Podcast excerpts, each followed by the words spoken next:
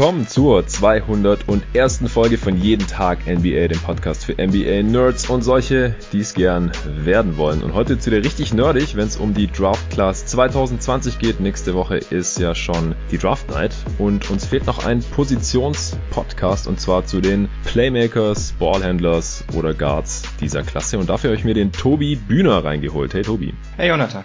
Ja, danke, dass du dir die Zeit nimmst an diesem Samstagmittag. Wir haben heute noch einige Spieler zu besprechen. Ich hatte jetzt vorhin zu dir gerade gesagt, dass ich jetzt mal gern versuchen würde, dass der Pod keine zwei Stunden lang wird, denn äh, ich muss an diesem Wochenende noch was für eine Masterarbeit machen und es ist teilweise ein bisschen ausgeartet in den ersten beiden Pods. Äh, wir haben einige Spieler drin, über die wir auch viel sprechen wollen. Trotzdem, Killian Hayes, LaMelo Ball natürlich, Tyrese Maxey, Cole Anthony müssen auch einige Worte drüber sprechen, Kyra Lewis und noch ein, zwei, drei andere, die ziemlich sicher in der ersten Runde gedraftet werden. Von daher äh, wird der Pod jetzt bestimmt auch nicht gerade unter einer Stunde bleiben, aber ich denke, äh, wenn wir hier den Pod mal ein bisschen kürzer halten können, dann haben auch noch mehr Leute eine Chance, sich alle drei Pods zusammen anzuhören und natürlich auch noch die Mock Draft, die morgen mit dem David zusammen zusammen aufgenommen wird und dann irgendwann am Montag noch erscheint, damit dann, wenn die Draftnacht stattfindet, Mittwochnacht endlich die Hörer von jeden Tag NBA bestens gewappnet sind. Jetzt gibt's noch kurz ein paar Shoutouts. Ich hatte im letzten Pod ja nochmal darauf hingewiesen, dass jeden Tag NBA als Projekt nicht langfristig fortbestehen kann ohne eure Hilfe, die Hilfe der Hörer von jeden Tag NBA und die äh, könnt ihr mir über Steady geben. Das ist eine Spendenplattform für Podcasts und andere selbstständige, freiberufliche äh, Künstler und dergleichen. Und da sind jetzt nochmal vier Dudes dazugekommen seither. Toni Fröhlich hat eine Starter-Mitgliedschaft abgeschlossen und dann haben noch drei Jungs eine Bankspielermitgliedschaft abgeschlossen auf Steady HQ. Der Benedikt Krackhardt, Johannes Knipp und der Leon Göhl sind jetzt alle Bankspieler im Team jeden Tag NBA. Und ich wollte ja auch noch mal kurz was loswerden. Jeder, der hier irgendwas beiträgt, hilft dem Projekt und hilft mir hier auf jeden Fall weiter es kommt immer wieder vor, dass mir Leute schreiben, hey, sorry, ich konnte jetzt erstmal nur eine Bankspielermitgliedschaft abschließen, weil ich gerade in Kurzarbeit bin wegen Corona oder weil ich gerade noch Student bin und nicht so viel Kohle übrig habe oder weil ich meinen Studentenjob in der Gastro gerade nicht weitermachen kann wegen Lockdown und solche Sachen. Ey, Jungs, egal, jeder Cent hilft weiter, ihr braucht da kein schlechtes Gewissen haben oder dergleichen. Ich bin euch unendlich dankbar, wenn ihr euch entschließt, mir hier mit drei Euro im Monat oder sowas irgendwie weiterzuhelfen das ist mir super viel wert und bitte kommt nicht auf die Idee, euch irgendwie da rechtfertigen zu müssen oder so. Und heute hat mir auch ein alter Bekannter geschrieben, dass er jetzt äh, wieder anfängt zu studieren und musste seine Mitgliedschaft leider canceln. Auch das, also vollstes Verständnis, ja. Ich habe selber lang genug studiert und weiß, dass man da nicht allzu viel Kohle übrig hat oder ich bin auch selber gerade noch in Kurzarbeit übrigens mit meinem anderen Job. Also vollstes Verständnis für alle, die nicht mehr spenden können, die nur wenig unterstützen können oder die bisher auch noch nicht unterstützt haben, aber die, die sich irgendwie leisten können und denen das was wert ist, dass ich hier vorhabe, fünf Pots die Woche zu machen oder so an die 20 Pots im Monat, da dann irgendwie drei Euro bei zu steuern oder fünf oder sogar zehn, wenn ihr euch leisten könnt oder Bock habt auf die zusätzlichen Extras, die es da dann noch gibt, bin ich euch noch umso dankbarer. Also vielen, vielen Dank. Wenn ihr auch supporten wollt, könnt ihr das tun auf steadyhq.com slash jeden Tag NBA, also S-T-E-A-D-Y-H-Q.com slash jeden Tag NBA. Den Link findet ihr auch in jeder Podcast-Beschreibung von jeder Folge. Könnt ihr einfach draufklicken.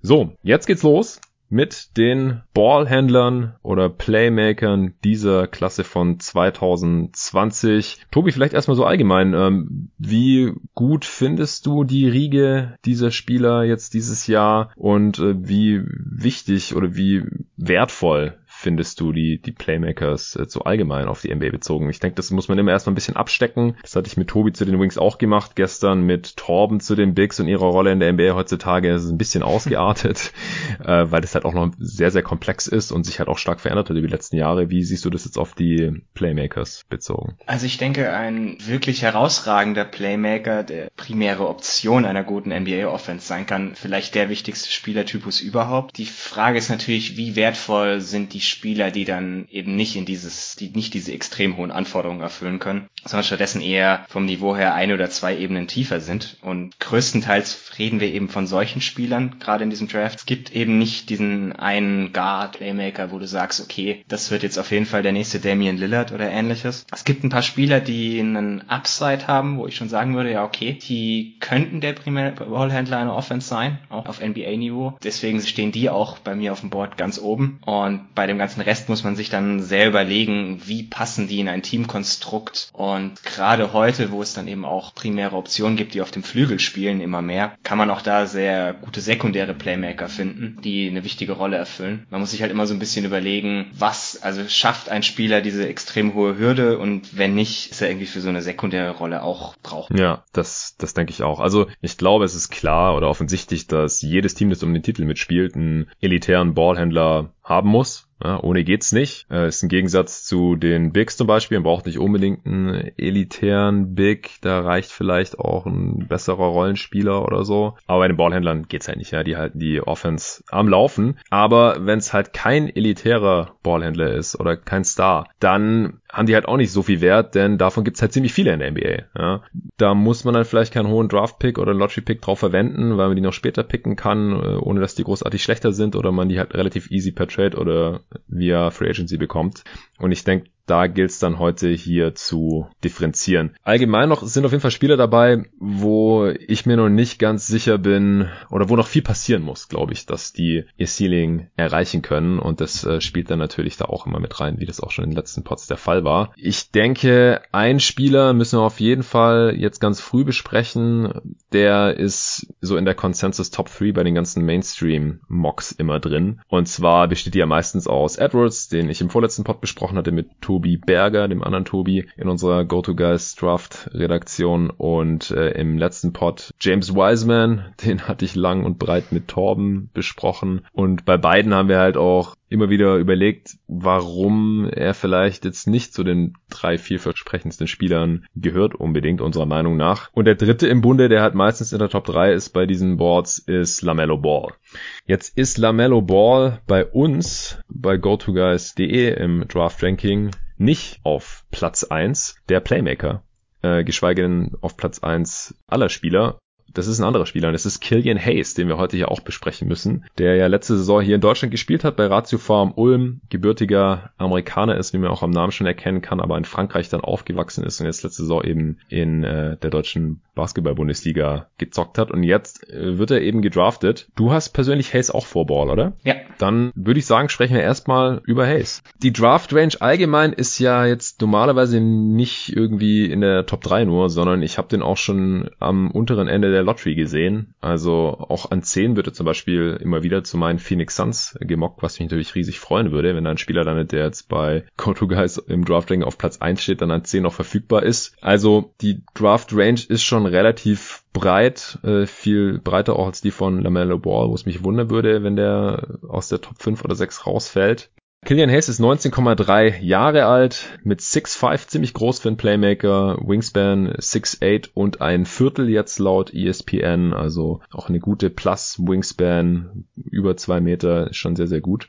Gewicht 215 Pfund auch ordentlich zugelegt. Das ist auch schon ziemlich schwer, ziemlich kräftig. Der war noch deutlich leichter vor einem Jahr. Die Measurements, damit äh, ist er zum Beispiel Brandon Roy schon ziemlich ähnlich. Das finde ich ein ganz, eine ganz interessante Comp. Also nicht nur was den Body jetzt angeht, sondern vielleicht auch was den Spielstil angeht. Äh, da kommen wir jetzt gleich noch zu. Er hat 12 Punkte, 5 Assists aufgelegt in Ulm, nur 29 Prozent seiner Dreier getroffen, aber dafür 88 Prozent seiner Freiwürfe. Also hat eigentlich schon Wurfpotenzial, jetzt mehr als die Quote hier nur vermuten lässt. Also 88% Freiwürfe, viel besser geht's ja eigentlich nicht. Also Shooting Touch ist schon da, hat auch viele Pull-Up und Stepback Dreier schon genommen. Wurf sieht auch ganz ordentlich aus. Dennis Janssen hat auch mal irgendwas über seinen Wurf gepostet. Das hat er mir nach der Aufnahme von diesem Pod, den ich damals mit ihm aufgenommen habe, das ist auch schon fast ein Jahr her, das hatte ich Wurf-Doktor-Spielchen genannt hier bei Jeden Tag NBA. Da hatte Dennis vom Talking the Game Pod hier lang und breit erklärt, worauf man alles achten muss, wenn man äh, Jump Shots analysiert und Wurfbewegungen analysiert. Und dann hatten wir uns da über diverse Positiv- und Negativbeispiele unterhalten und hatte nach dem Pod erst erwähnt, dass er mal was über Killian Hayes Wurfbewegungen auf Twitter gepostet hat, glaube ich. Und daraufhin hat ihn dann der Agent von Hayes angeschrieben.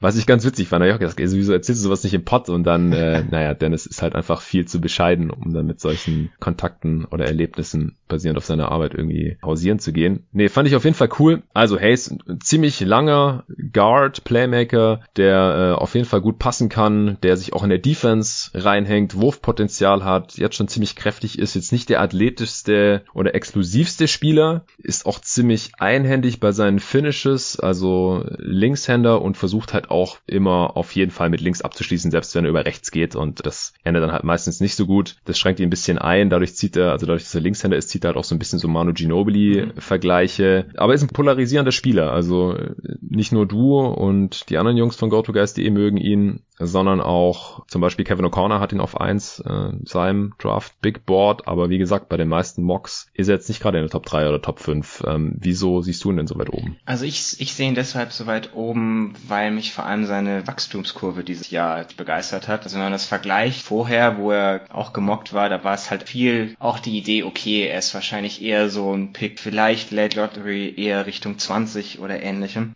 Und man hat dieses Jahr eben gesehen, dass er sich in vielen Bereichen extrem stark verbessert. Also du hast schon mhm. den, den Stepback-Dreier angesprochen. Den hatte er vor, der, vor dem Jahr überhaupt nicht. Und den Konter hat er jetzt innerhalb von einem Jahr entwickelt. Das bisschen wirkt dieser Einhändigkeit auch entgegen und gibt ihm eine Scoring-Gefahr, die ihm vorher ziemlich abging. Viele mögen ihn nicht so, weil er eben nicht dieser Top-End-Athlet ist. Ähm, ich halte das aber für ein bisschen übertrieben, weil er hat so diese, dieses Start- und Stopp-Fähigkeiten, die eine Form von Athletik sind, die, glaube ich, ein bisschen underrated ist, weil er schafft es auf die ja. Art und Weise auch, sich Separation von seinem Gegenspieler zu verschaffen. Und dann ist mir relativ egal, wie schnell er nun die 100 Meter rennen kann, weil das ist nun mal nicht das, was du im Basketball tust, sondern es geht darum, wie schaffe ich es mir irgendwie Abstand von meinem Gegenspieler zu gewinnen, damit ich dann scoren kann. Mhm. Und das ist, finde ich, auch ganz schön, diesen, diesen Ginobili-Vergleich. Also klar, er zieht den zum einen, weil er Linkshänder ist, aber auch Ginobili hatte gerade so am Ende, wo so die Athletik auch ein bisschen weniger wurde, hatte er auch ganz viel dieses, kann quasi auf einer Stelle stoppen und dann direkt wieder los gehen in die andere Richtung. Und mhm. das gleicht halt so einen Mangel an Explosivität extrem gut aus, in meinen Augen. Ist ein bisschen ein zweischneidiges Schwert, weil viele Leute mochten das auch letztes Jahr an Jared Culver, der das auch so ein bisschen konnte im College. Und da hat man eben gesehen, dass das bei ihm nicht so ganz funktioniert hat in der NBA. Aber es gibt auch genug Spieler, bei denen das gut funktioniert. Luka Doncic ist als Vergleich natürlich immer irgendwie extrem hochgegriffen. Das ist auch eigentlich kein Name, den man in Bezug auf irgendein Prospect verwenden sollte.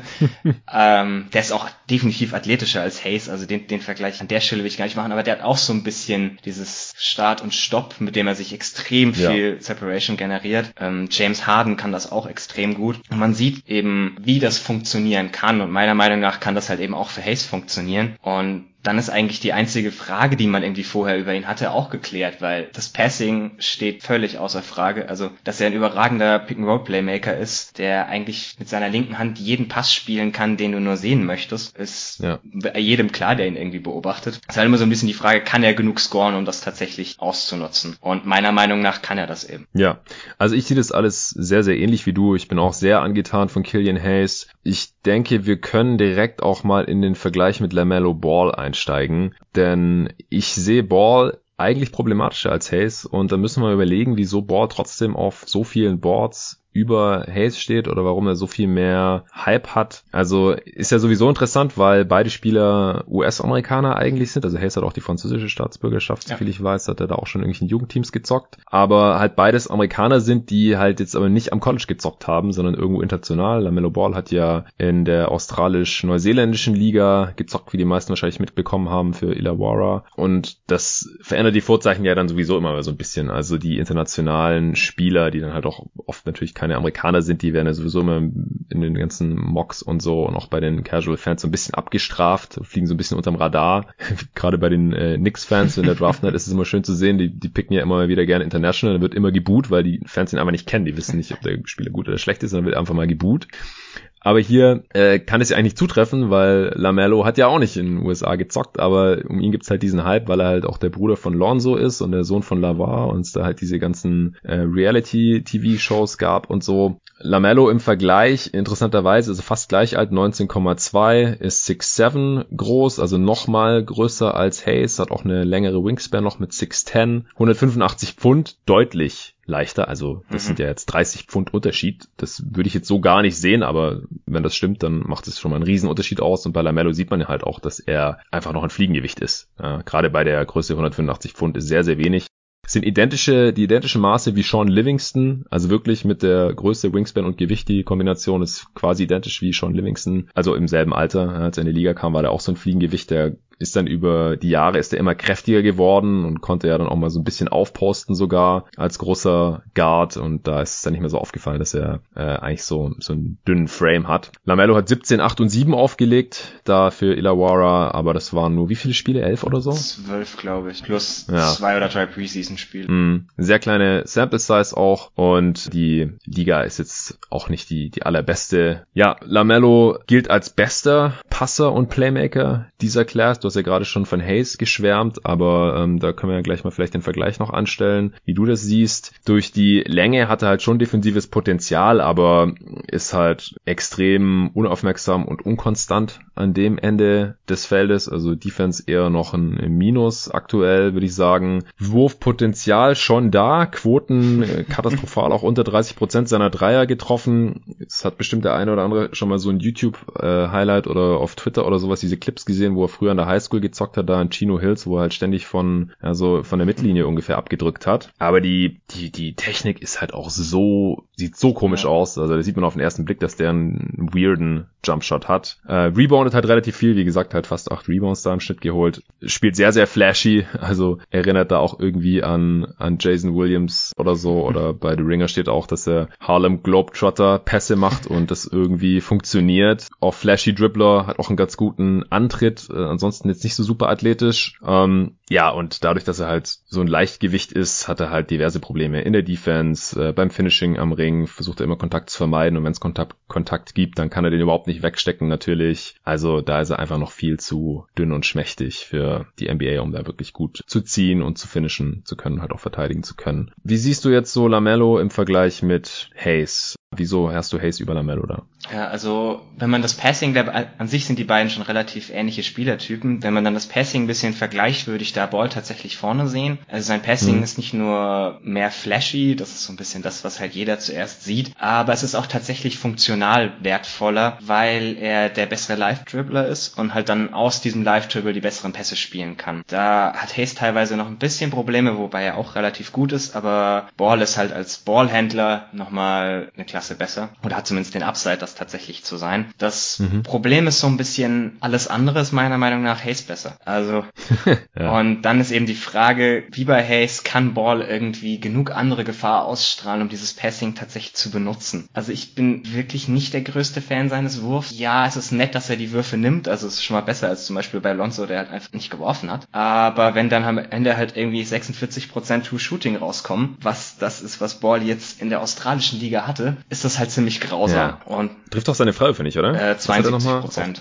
Ah, okay. Ähm, er hat schon Touch, also du merkst das bei den Floatern und ähnlichem, von denen er relativ viele nehmen musste, weil er halt nicht ganz bis zum Korb kommt, um zu finishen, ähm, was dann wieder weniger was Gutes ist. Also er hat prinzipiell schon Touch. Ich traue ihm auch zu, dass er irgendwie ein bisschen werfen kann auf NBA-Niveau, aber ich weiß halt nicht, ob das gut genug ist, um irgendwie per Stepback oder ähnlichem tatsächlich eine Gefahr auszustrahlen und das kann Hayes meiner Meinung nach halt. Und mhm. Also man sagt immer wieder so ein bisschen, so dieser Vergleich zwischen australischer Liga und deutscher Liga. Die australische Liga ist halt ein bisschen athletischer. Ähm, ich würde nicht unbedingt ja. sagen, dass sie besser ist, rein von dem, was ich gesehen habe, ähm, aber sie ist auf jeden Fall athletischer, weil die deutsche Liga ist schon relativ unathletisch und das ist halt das, was viele vorbringen gegen Hayes, wenn sie sagen, hey, guck mal, der hat in einer eigentlich extrem unathletischen Liga gespielt und ist da dann trotzdem noch nicht speziell aufgefallen. Ähm, was halt dann ein Argument ist, dass viele gegen Ball nicht benutzen, der tatsächlich auch ein bisschen athletischer ist, nicht so viel. Und ja. ich denke gerade dieses, du hast das mit dem mit der Körperstärke oder dem Körpergewicht angesprochen. Ich finde schon, dass man das extrem auch sieht. Also Hayes ist relativ kräftig, denkt man manchmal gar nicht, aber so wie er spielt, er spielt relativ kräftig. Und ja, aber 30 Pfund ja, ist halt ein Riesenunterschied. Und es ist halt immer die Frage, ob du da jetzt 10 Pfund in Richtung auch immer nicht noch vielleicht verändern kannst zu den Measurements. Ähm, auf das ja. Thema kommen wir vielleicht später Klar. bei dem einen oder anderen Spieler auch nochmal, der angeblich 30 Pfund zugenommen hat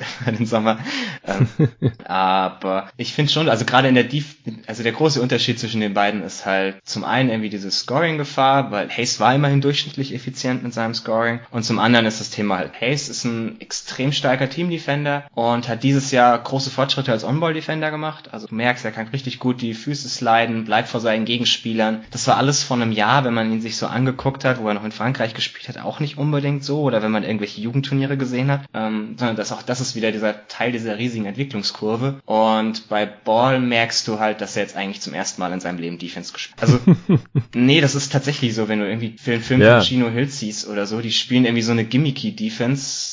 Der ist ja teilweise nicht mal äh, zurückgelaufen, die Defense, sondern. Genau, äh, oder als auch dieses, wo, wo war diese Ball Brand, Baller Akademie oder Gedöns? Da im, im Baltikum. Meinst ja, genau, da haben die auch nicht wirklich Defense gespielt. Also es war wirklich das erste Mal irgendwie, dass er einen Coach hatte, der hat gesagt, okay, du musst auf Defense spielen. Und das hat man halt gesehen. Also er liest teilweise defensiv das Spiel ganz gut, macht auch irgendwie die richtige Rotation und dann tut er irgendwie nix mehr. Also es ist nicht mal, wenn du denkst, okay, er steht eigentlich richtig, er könnte irgendwie einen Charge ziehen oder sowas wenigstens.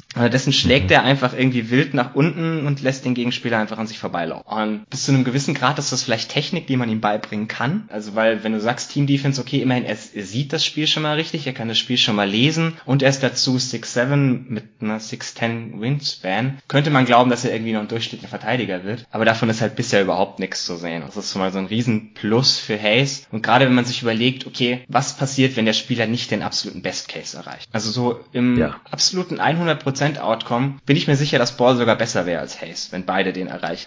Das Problem ist nur, sobald es irgendwie um Themen geht, wie sagen wir, es ist nur noch der 90% Outcome, wäre ich mir da nicht mehr so sicher. Und von 50% ganz zu schweigen. Und da hat Hayes halt einen viel höheren Floor, weil er mhm. andere Dinge mitbringt. Also du kannst ihn auch ähm, neben einem anderen Creator irgendwie sehen, wenn du bei Ball halt sagst, okay, er muss den Ball in der Hand haben. Klar, der Catch-and-Shoot-Wurf von Hayes war jetzt auch noch nicht toll und er hat da definitiv auch Probleme in der Bewegung. Also du merkst, dass er kann irgendwie die Füße nicht richtig setzen vor dem Catch-and-Shoot, weil es eben auch etwas ist, das er noch nie wirklich tun musste. Aber bei dem Touch, den er hat, bin ich mir relativ sicher, dass er das auch lernen kann. Ähm, ist vielleicht ganz gut, dass man vor dem Draft nicht irgendwie versucht hat, seine ganze Wurfbewegung in der Hinsicht zu verändern. Das funktioniert ja manchmal nicht so toll. Ja. Deswegen, ich denke schon, dass ein NBA-Team das auf jeden Fall hinbekommen kann. Und bei Ball bin ich mir dann nicht so ganz sicher mit der Technik, die er hat, wie man das wieder hinbekommt. Und dann ist eben die Frage, klar, wettest du darauf, dass Ball irgendwie dieser primäre Ballhändler wird, der mit seinem Passing vielleicht irgendwie so eine absolute Top-Defense anführen kann und dann auch eine Usage spielen kann, wie zum Beispiel Trae Young oder ähnliches. Top Offense meinst du, oder? Genau, Top Offense. Ja, sorry. Ja. Genau. Dass er halt irgendwie so dieser Mega-Creator wird. Das ist halt so ein bisschen die Frage, ob man darauf wetten möchte. Das gibt bis zu einem gewissen Grad ja. Deswegen ist er ja auch in unserem ersten Tier, weil du siehst halt irgendwie diesen Weg, wie er ein All-Star werden könnte. Das Problem ist nur, ich bin halt bei allem anderen zu unsicher bei ihm. Ja. Also ich sehe ihn tendenziell vielleicht sogar noch kritischer. Also ich glaube, ich habe ihn auf meinem Big Board am Ende jetzt nicht auf zwei oder drei. Also bei okay. Gotogas ist er auf zwei. zwei. Ja. Mhm. Bei dir auch? Ja. ja. Ich weiß noch nicht, ob ich ihn da oben hinpacken würde, weil wenn er nicht sich optimal entwickelt, das heißt, sein Wurf fällt nicht, so dass es effizient wird. Er ist nicht so die Scoring-Gefahr, weil er halt auch nicht per Drive äh, finishen kann und punkten kann. Dann ist halt sein Playmaking auch gleich sehr viel weniger wert. Und wenn er dann noch nicht verteidigt, also dann ist er no three, no D und kein Drive, also dann bist du vielleicht nicht mal ein Rollenspieler in dieser Liga. Ja? Also eins von den drei Sachen muss ganz, ganz dringend kommen. Und eigentlich müssen mindestens zwei, wenn nicht sogar drei davon kommen, damit er sein Potenzial hier annähernd äh, erfüllen kann. Weil in dieser Liga brauchst du halt eigentlich Shooting und Defense wäre auch ganz schön, wenn er äh, alles andere hinbekommt, wenn er ein absoluter Elite-Offensivspieler ist, aller Trey Young, dann und mit seiner Körpergröße ist er ja zumindest mal, kann er niemals so ein Loch sein wie Trey Young eigentlich, ja. weil er immerhin mal irgendwie ein Hindernis ist. mit einer Armspannweite von 6'10 kannst du immer irgendwie die Offense ein bisschen stören. Äh, nicht wie äh, Trey Young halt, der irgendwie 1,80 ist und kurze Arme hat und sich dann halt auch nicht besonders anstrengt. Und der ist ja trotzdem immerhin äh, ja noch ein All-Star-Level-Spieler, der, der eine Top-Offense mal anführen kann. Aber wie gesagt, der, der Wurf ist halt so kacke aus und er ist so schmal ich glaube, in der Defense kann ich es noch am ehesten sehen irgendwie, aber das sieht halt gerade auch noch nicht gut aus. Und deswegen sehe ich Lamello Ball halt gerade schon sehr, sehr kritisch und bin auch ganz klar bei dir und den anderen Jungs, die Hayes über ihn sehen. Weil, wie gesagt, die Sachen, die er jetzt noch nicht so gut kann, ja, dass er sich halt irgendwie noch eine, eine zweite Hand, also die rechte Hand noch irgendwie trainiert beim Finish, das sehe ich da schon eher passieren, ja, als dass diese ganzen Sachen bei Lamello noch passieren. Dann ist Hayes halt immer noch erst 19,3 Jahre alt. Ja. Also da geht auch athletisch noch ein bisschen was nach oben und man muss halt kein Elite-Athlet sein, um ein guter Playmaker zu sein. Das haben wir auch wieder gesehen. Also du hast vorhin auch äh, so ein bisschen den Vergleich zu Doncic gezogen. Also den wollen wir jetzt nicht auf Talentlevel machen oder sowas. Aber der ist jetzt auch nicht der Über-High-Flyer. Ja, also man muss halt an seine Spots kommen und man muss halt genug Scoring-Gefahr ausstrahlen und das, das sehe ich halt schon. Und wie gesagt, mit 88% Freiwurfquote mache ich mir um den Touch eigentlich keine Sorgen. Ja, dafür ist halt die, die Sample-Size auch in Ulm jetzt nicht groß genug gewesen, dass ich jetzt in den 29% Dreiern ja total Angst habe oder dass seine Spot-Ups noch nicht getroffen hat oder so. Ich denke, das, das kann man alles noch irgendwie verbessern. Und selbst wenn er es nicht verbessert, ja gut, dann ist er halt nicht so explosiv und halt nur einhändig und dann ist er trotzdem noch jetzt schon ein guter Defender, ein guter Playmaker und wie gesagt, um den Wurf ich halt echt keine Sorgen. Deswegen hätte ich auch Hayes hier als das beste Playmaker-Talent. Ja, stimme ich dir in vielen Punkten zu. Zu der Sample Size von Hayes, es sieht halt quotentechnisch nicht besser aus, wenn man die Jahre davor dazu nimmt, wo er in Frankreich gespielt hat oder irgendwelche EU-Jugendturniere. Ähm, sogar tatsächlich eher schlimmer, wenn man die Sample Size größer macht. Wobei die Freiwurfquote trotzdem über, über 80 Prozent war. Da war er halt auch noch extrem jung dann. Ja, ja. Ich würde dir da in vielen Punkten auf jeden Fall zustimmen. Bei Ball, es ist eben, klar, das Risiko ist hoch. Also ich, ich kann mir durchaus auch vorstellen, dass das irgendwie so ein Spieler ist, der am Ende nur dein, dein Backup-Playmaker ist und halt irgendwie ein Bank-Line-Up anführt. Ähm, was natürlich jemand ist, den du eigentlich um keinen Preis irgendwo in der Top 3 picken möchtest. Mhm. Es ist halt so ein bisschen die Frage, willst du diesen Upside verpassen, falls er doch kommt? Und wie viel ist dir das wert, dieses Risiko einzugehen? Das ist halt so eine, so eine Frage im Draft und sagt irgendwie Upside über alles, dann muss man Ball halt irgendwo da oben führen. Und am Ende für viele Franchises ist es eben genau das, gerade von den Teams, die hoch picken, ist halt ihre eine Chance, an einen Playmaker zu kommen, der irgendwann mal ihr Team anführen kann. Und wenn man dann eben das Risiko eingehen möchte, kann ich das an der Stelle gut verstehen, aber ich kann auch absolut verstehen, warum man ihn kritisch sieht. Also es war auch so, desto mehr Spiele ich mir angeguckt habe, desto weniger begeistert war ich eigentlich, weil mhm. du siehst am Anfang siehst du so die die flashy Highlights und denkst, oh ja, super cool. Und dann merkst du halt in der Summe immer und immer mehr, das ist ein Problem, das ist ein Problem, das ist ein Problem. Hm, was machen wir daraus? Auch das ganze Thema mit welche Würfe nimmst du überhaupt? Also du hast vorhin angesprochen, er nimmt gern diese Dinge von der Mittellinie in Chino Hills. Das hat er auch in Australien noch gemacht. Dann fragst du dich halt langsam schon, mhm. okay, teilweise mit irgendwie 16 Sekunden auf der Shotclock. Und sein Team war halt wirklich schlecht, muss man auch dazu sagen. Also ich glaube, die waren letzter. Also auch während er gespielt hat, waren sie nicht sonderlich viel besser. Und das heißt, viele der Spiele, die er gemacht hat, haben eigentlich nicht wirklich irgendwas bedeutet. Und das ist halt so eine Frage, wie sieht das Ganze irgendwie in einem, in einem Winning-Team tatsächlich aus? Weil du kannst dir einfach keinen Ballhändler erlauben, der so eine schlechte Wurfauswahl hat, wenn er so wenig davon trifft. Also wenn du Steph Curry bist und 35% von diesen Dingern vom Logo triffst, ist das okay. Aber wenn du halt nur 20% davon triffst, musst du das lassen. Das ja. ist halt die Frage, weil ich nicht glaube, dass er da jemals in der NBA hinkommen würde, Shooter zu sein, der solche Würfe nehmen darf, ob man ihm das austrainiert bekommt. Was hältst du denn davon, dass er jetzt teilweise eher an 5, 6 geführt wird, weil anscheinend seine Interviews auch nicht so toll laufen? Also da gibt es dann äh. immer wieder so Gerüchte. Klar, man kann jetzt nirgendwo irgendwelche Transcripts von den Interviews lesen, die er mit den GMs hatte oder den Entscheidungsträgern bei den Teams halt, aber liegen halt so Sachen raus, wie zum Beispiel die berühmt-berüchtigte Frage, Frage aus allen Jobinterviews, wo siehst du dich in, in fünf Jahren oder in der äh. Zukunft oder so ein Scheiß. Und er hat irgendwie gesagt Präsident. das finde ich also, cool. Also ich, ich, ich ja. finde find das ein bisschen ähm, generell overrated, diese Aussagen. Und ich glaube auch nicht wirklich, dass das stimmt. Also hast du den Low Post mit Schmitz und Gavoni gehört? Die ja, waren ja. sich ja absolut sicher, dass er eigentlich Nummer eins gepickt wird. Und die haben halt auch gemeint, ja, diese ganzen Berichte sind halt hauptsächlich, weil es bringt Klicks. Wenn halt der Name Lamelo Ball oben drüber steht, klicken die Leute drauf. Vor allem, wenn du dann eben mit Anti in die Überschrift schreibst. Deswegen hm. kaufe ich die Berichte nicht wirklich ab. Also ich bin mir auch sehr sicher, dass er nicht aus Top 3 raus. Also spätestens Charlotte kann eigentlich nicht erlauben, jemand anders. Ja, das sehe ich sehr ähnlich. Ob ich ihn da nehmen würde, ist eine andere Frage. Und äh, wie gesagt, ich habe auch Hayes über ihm. Wie siehst du denn die Range von Hayes? Kannst du dir vorstellen, dass ihn jemand in der Top 3 nimmt? Nicht wirklich. Also alles, alles, was du jetzt gerade siehst in den Mocks oder auch selbst die, die Insider, die ihn irgendwie mögen, also zum Beispiel Jonathan Besserman hat ihn ja auch auf zwei auf seinem Board äh, von Bleacher Report, der tatsächlich auch recht viel mhm. so mit Mocks und ähnlichem macht und da recht gut informiert ist. Aber selbst bei in dessen Mocks fällt er dann immer Richtung 7, 8. Also ich denke, das früheste, was ich mir vorstellen könnte, wäre irgendwie Detroit, weil die haben schon so ein bisschen diese Franzosen-Connection, haben ja auch letztes Jahr Seko zugenommen, brauchen auch dringend einen Spieler mit Upside, haben nicht sonderlich viel in ihrem Kader, auf das man sonst achten muss. Also ich ja. glaube, das ist so ein bisschen der höchste Spot, wo ich ihn mir vorstellen kann. Aber wenn du irgendwie hörst, also auch wieder Schmitz und Gavoni hatten ihn jetzt auf 12 in ihrem letzten Mock und die zwei sind normalerweise extrem gut informiert. Ähm, deswegen, also ich habe ja noch so ein bisschen die Hoffnung, dass die Spurs ihn an 11 nehmen. Ähm, ähnlich wie du natürlich mit deinen Suns. Ich, ja. ich kann zwar die Kommentare der Spurs-Fans jetzt schon nicht mehr hören, von wegen, oh Gott, noch ein Guard, aber ähm, das wird sich dann auch schnell wieder erledigen. noch ein französischer Guard mit amerikanischen Nachnamen. Ja. ja, da können sie sich eigentlich nicht drüber beschweren dann. Ja, voll in der Tradition von Tony Parker. Tony Parker, Manu Ginobili, äh, wie viele Vergleiche brauchen wir noch, bis er da landet? Also bitte.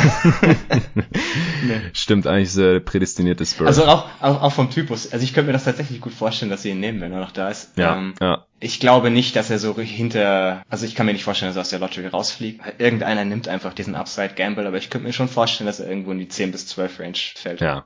Also grundsätzlich, wie gesagt, schon zum x Mal der Vergleich mit 2013, wo die vermeintlichen Top 2 halt an 6 und 7 gedraftet wurden und äh, mit Anthony Bennett halt ein Spieler, den eigentlich fast niemand auf 1 gemockt hat. Ich kann mir hier dieses Jahr fast alles vorstellen. Also ich würde jetzt auch nicht aus den Latschen kippen, wenn Okongu oder Hayes oder so an 1 gedraftet wird. Aber ich denke auch, also alles deutet darauf hin, dass er jetzt nicht gerade in der Top 3 oder Top 5 weggeht, wobei ich ihn da halt persönlich schon auch drin hätte. Wo genau, das äh, werde ich dann morgen beschließen, wenn ich mit David äh, Mock drafte. Hast du jetzt noch irgendwas zu Hayes oder Ball? Lust? Nee, ich glaube, wir können weitergehen. Ich denke auch. Also ein anderer prominenter Name, ich hatte ja vor einem Jahr hier schon den äh, Pod aufgenommen zu dieser Class äh, mit Julian Barsch damals allerdings noch, der auch lange Jahre Draft-Profile für GoToGuys.de geschrieben hat, äh, jetzt mittlerweile aber sich wieder anderen Sachen gewidmet hat und äh, deswegen bist du hier freundlicherweise kurz eingesprungen. Damals war Cole Anthony noch ganz oben mit in der Diskussion drin der ist jetzt bei uns nicht mal der Spieler, den wir hier an drei haben bei den Playmakern, sondern Tyrese Maxey. Über Cole Anthony sprechen wir dann gleich noch. Tyrese Maxey wird halt auch eher so von den Draft-Nerds höher gerankt. Wir hatten jetzt erst noch die Diskussion, weil Arne da auch nachgefragt hatte auf Twitter, wieso du Maxi so weit oben gerankt hast. Er hätte den noch nirgends in der Top 10 gesehen. Also ESPN hat ihn jetzt auch auf 10 im letzten Mockdraft drin. Bei GoToGuys ist er auf 5. Ich habe aber auch schon gesehen, dass der halt irgendwie erst später in der Lottery gemockt wird. Also die, oder mhm. außerhalb mhm. der Lottery sogar. Also die Range ist halt schon irgendwas zwischen 5 und, und 20 vielleicht sogar. Hat bei Kentucky jetzt gezockt eine Saison, also ist Freshman, 20 Jahre alt, ganz genau 6 6'3 groß, 6'8 Wingspan, 200 Pfund. Diese Maße sind ziemlich genau gleich wie die von DeAnthony Melton und auch vergleichbar mit äh, Russell Westbrook, interessanterweise. Hat 14, 4 und 3 aufgelegt für Kentucky, war nicht so effizient. True Shooting von 53, Offensivrating 107, Usage 23 Prozent, ist auch nicht super viel jetzt für einen Playmaker. Hat 33 Dreier getroffen insgesamt in dem Jahr, das bei 29 Prozent Quote, also keine tolle Sample Size, keine tolle Quote, auch äh, Volumen war war ganz okay. Sechs Versuche auf 100 Possessions, aber 83% Freiwürfe lassen da noch ein bisschen hoffen auf den Wurf. Ist ein super Defender, On-Ball und in der Team-Defense und ein guter Finisher in der Zone. Der hatte auch sehr guten Touch bei äh, Floatern und diversen Layups. Ist nicht so der Highflyer, also stopft da jetzt wenig oder finisht selten jetzt irgendwie über Ringniveau. Deswegen ist der Touch da halt auch umso wichtiger. Äh, ist kein Athlete, kein Athlete, kein Elite-Athlet, will ich sagen. Also sowohl was Antritt angeht halt, als auch jetzt irgendwie Vertical oder so und auch nicht jetzt Dribbling, ist nicht so besonders viel Shake oder sowas. Ja, Spielervergleiche im äh, Profil stand jetzt drin. Äh, Gary Harris fand ich ganz, ganz praktisch. Als ich mich zum ersten Mal mit ihm beschäftigt habe, habe ich gleich irgendwie an Drew Holiday gedacht, auch wegen mhm. äh, Defense ja. und im Wurf nicht so toll und jetzt auch nicht so ein überragender Playmaker und auch kein überragender Athlet, aber Holiday ist ja nochmal ein Stückchen länger und ich glaube auch ein Stückchen athletischer und auch kräftiger. Ja. Aber es geht so ein bisschen in die Richtung, oder halt der Anthony Merton, ja, dieselben Ausmaße und wenn er jetzt irgendwie kein sicherer Starter wird oder sowas, dann kann es vielleicht auch in die Richtung gehen, auch wenn der Wurf nicht so kommt und so. Wieso hast du ihn jetzt so weit oben? Also ich habe mich ja inzwischen so ein bisschen zum Vorsitzenden des Tyrese Maxi Fanclubs ernannt. Recht, rechtzeitig schon mal, dass mir das dieses Mal keiner mehr streitig machen kann. Ja, also wir hatten es ja vorhin so ein bisschen von dem Thema, was passiert, wenn du diese Messlatte als primärer Ballhändler nicht erreichst. Und wir sind jetzt an dem Punkt, wo das eigentlich keinster Prospect noch tut. Und das ist auch immer so ein bisschen die Kritik, die viele halt an Maxi haben. Ja, okay, er ist halt nur 6'3, aber er ist kein klassischer Point Guard. Point Guard jetzt wieder in Anführungszeichen. Ähm, Ja. Er ist halt nicht der primäre Ballhändler deiner Offense. Und viele verbinden das halt immer noch, jeder Guard muss das sein, sonst taugt er nix. Ich sehe das halt ein bisschen anders in der modernen NBA, weil, wenn man sich mal so anguckt, so die besten zehn Teams der letzten Regular Season, davon hatten irgendwie acht Stück einen primären Ballhändler, der eigentlich ein Wing ist. Mhm. Das heißt, du suchst nach Spielern, die auch mit solchen Spielern funktionieren können. Und genau das ist Tyrese Maxey halt. Du hast gerade kurz den Wurf angesprochen. Ja, die Quoten waren nicht toll. Ich mache mir dabei relativ wenig Gedanken. Also zum einen wird die Quote deutlich besser, wenn man irgendwie die Pre-College Sample dazu nimmt. Mhm. Die Freiwurfquote bleibt über 80 Prozent, wenn man das dazu nimmt. Er hat einen unfassbaren Touch bei Floatern und ähnlichem. Er hat eine wahnsinnige Körperbalance, das merkt man auch beim Finishing. Und die Wurfbewegung sieht okay ja. aus. Ja, der Release ist ein bisschen zu tief, hm. aber das ist meiner Meinung nach was, das kannst du eigentlich korrigieren. Und ich bin mir relativ sicher, dass das ein NBA-Team hinbekommt. Und er nimmt halt schon immer extrem tiefe Würfe, er nimmt extrem schwierige Würfe. Deswegen sieht die Quote halt nicht so toll aus, wie sie eigentlich sein könnte, aber das macht ja trotzdem irgendwie Hoffnung. Also er nimmt auch oft Movement-Dreier oder hat vor allem vor dem College auch irgendwie Dreier von der Mittellinie genommen, ähnliches. Und das macht okay. halt schon so ein bisschen Hoffnung, was den Wurf betrifft. Also ich mache mir da relativ wenig Sorgen, dass er zumindest so ein 37, 38 Prozent Shooter bei gutem Volumen wird. Und dann ja, und ich ich habe es jetzt bei in den anderen Pots habe ich immer wieder gesagt, ja, wenn der Spieler jetzt fünf Dreier weniger getroffen hätte, dann wäre die Quote nicht mehr so toll. Andersrum. Hier kann man das Spiel halt mal umdrehen und sagen, wenn er anstatt ja. 33 Dreier 38 trifft, also fünf fallen rein, die jetzt rausgesprungen sind, dann ist er halt gleich bei 34 Prozent Quote und dann rümpfen wahrscheinlich deutlich weniger Leute die Nase. Ja, man muss auch ein bisschen so den Kontext angucken. Also Kentucky dieses Jahr war ein Team mit extrem wenig Spacing. Er war nicht der primäre Ballhändler für Kentucky, das war Ashton Hagens. Ähm, teilweise ein bisschen fraglich, warum eigentlich. Und man hat ihm halt auch angemerkt, dass er sich erst an diese Rolle gewöhnen muss, Offball zu spielen. Also das hat er halt vorher in seinem Leben nie gemacht. Und das hat man so gerade am Anfang gemerkt. Er war halt immer dann am besten, wenn, wenn Hagens irgendwie gesessen ist und er selber ein bisschen mehr machen durfte. Aber gegen Ende wurde das auch tatsächlich besser und man hat gemerkt, er gewöhnt sich so an Relocation, weiß jetzt, welche Laufwege er machen muss, macht die Offball auch und nimmt halt auch tatsächlich irgendwie sehr schwierige Dreier teilweise. Und wenn man das dann kombiniert mit allem anderen, was er irgendwie mitbringt, weil also er ist meiner Meinung nach ein sehr guter Slasher, keinen elitären Burst, aber genug irgendwie beim ersten Schritt, um an seinem Gegenspieler normalerweise vorbeizukommen. Mhm. Er hat eben dieses absolut elitäre Finishing. Er ist körperlich ziemlich stark. Also das ist wieder so ein Thema, das ist mir in den Playoff extrem aufgefallen, wie wichtig das ist, wenn du irgendwie so plus Positional Strength mitbringst. Und das bringt er halt auf jeden Fall mit und das merkst du auch extrem in der Defense. Also er ist meiner Meinung nach einer der zwei besten Point of Attack Defender in dieser Klasse. Über den anderen sprechen wir später vielleicht auch noch mhm. kurz. Ähm, und er ist auch ein sehr guter Team Defender. Und das alles in Kombination irgendwie, auch mit so einer gewissen Aggressivität, die er mitbringt, macht, also ich finde den Gary Harris Vergleich irgendwie schon ganz cool, wenn man sich überlegt, Gary Harris jetzt mit dem Wurf von vor zwei Jahren, warum auch immer er heute nicht mehr werfen kann, ähm, aber wenn man sich das so ein bisschen vorstellt, finde ich das eigentlich einen ganz guten Vergleich. Und das ist halt ein Spieler, dem zahlst du in der NBA 20 Millionen, vielleicht 22 Millionen Jahresgehalt. Mhm. Ähm, also es fällt mir sehr, sehr leicht zu sehen, wie Maxi ein Starter ist. Und das ist halt schon mal so ein hoher Floor, dass der Case irgendwie extrem einfach zu machen ist. Also ich habe das, ja, wo wir es äh, auf Twitter über Maxi hatten, auch so ein bisschen gewitzelt, ähm, dass ich überrascht war, wie kurz ich in dieser Teamsitzung, die wir hatten, nur gebraucht habe, um irgendwie anderen davon zu überzeugen, dass Maxi relativ weit oben in dem Startfeld sein sollte. Weil wir mussten darüber eigentlich gar nicht reden. Das war mehr so, ähm, unterbewusst kam das einfach in so einem Konsens zusammen, dass da eigentlich keiner was dagegen hatte, weil jeder, es war relativ schnell klar, er muss in dieses Startertier und wir sind uns irgendwie auch recht sicher, dass er ein Starter sein kann. Und das ist halt als Floor schon mal so wichtig, dass ich schon irgendwie finde, dass man den, den ja. Spielertyp auch sehr, sehr hochziehen kann. Gerade wenn man sich irgendwie so anguckt, also wenn ich mir vorstellen würde, dass Tyrese Maxey irgendwie bei den Lakers spielt oder so neben LeBron James, ist das halt ziemlich göttlich. Oder wenn er bei Dallas neben Lukas spielt oder bei den Bucks neben Janis etc. Das ist halt genau der Spielertyp, den du daneben haben möchtest, der selbst so ein bisschen sekundäres Playmaking mitbringt, der auch genug äh, Decision-Making mitbringt beim mit dem Ball in der Hand, dass er irgendwie Closeouts attackieren kann, wenn jemand anders ein bisschen Vorteile für ihn generiert. Nicht der Spieler, der am Ende deine Offense anführen wird und selbst jeden Vorteil generiert, aber er ist halt derjenige, der die ausnutzen oder erweitern kann. Und das alles zusammen ist für mich halt so eine so eine perfekte sekundäre Option, die du meiner Meinung nach immer mehr brauchst in der NBA und die als Spielertyp noch ein bisschen underrated. Ja, definitiv sehe ich alles sehr ähnlich. Ich denke auch, dass der Spielertyp dadurch, dass einfach so viele Teams mittlerweile ihre Offense über einen Star Wing laufen lassen, dass halt ein Spieler, der gegnerische Point Guards, kleine Guards verteidigen kann und das kann er halt definitiv, ähm, extrem wichtig ist und jetzt in der Offense nicht die ganze Zeit einen Ball braucht, aber dann braucht er halt einen guten Wurf, ja, weil sonst äh, kann man ihn halt da stehen lassen, was ich mhm. so Eric Bledsoe mäßig oder so. Dann funktioniert es halt nicht. Also da muss der Dreier dann halt wirklich auch noch kommen.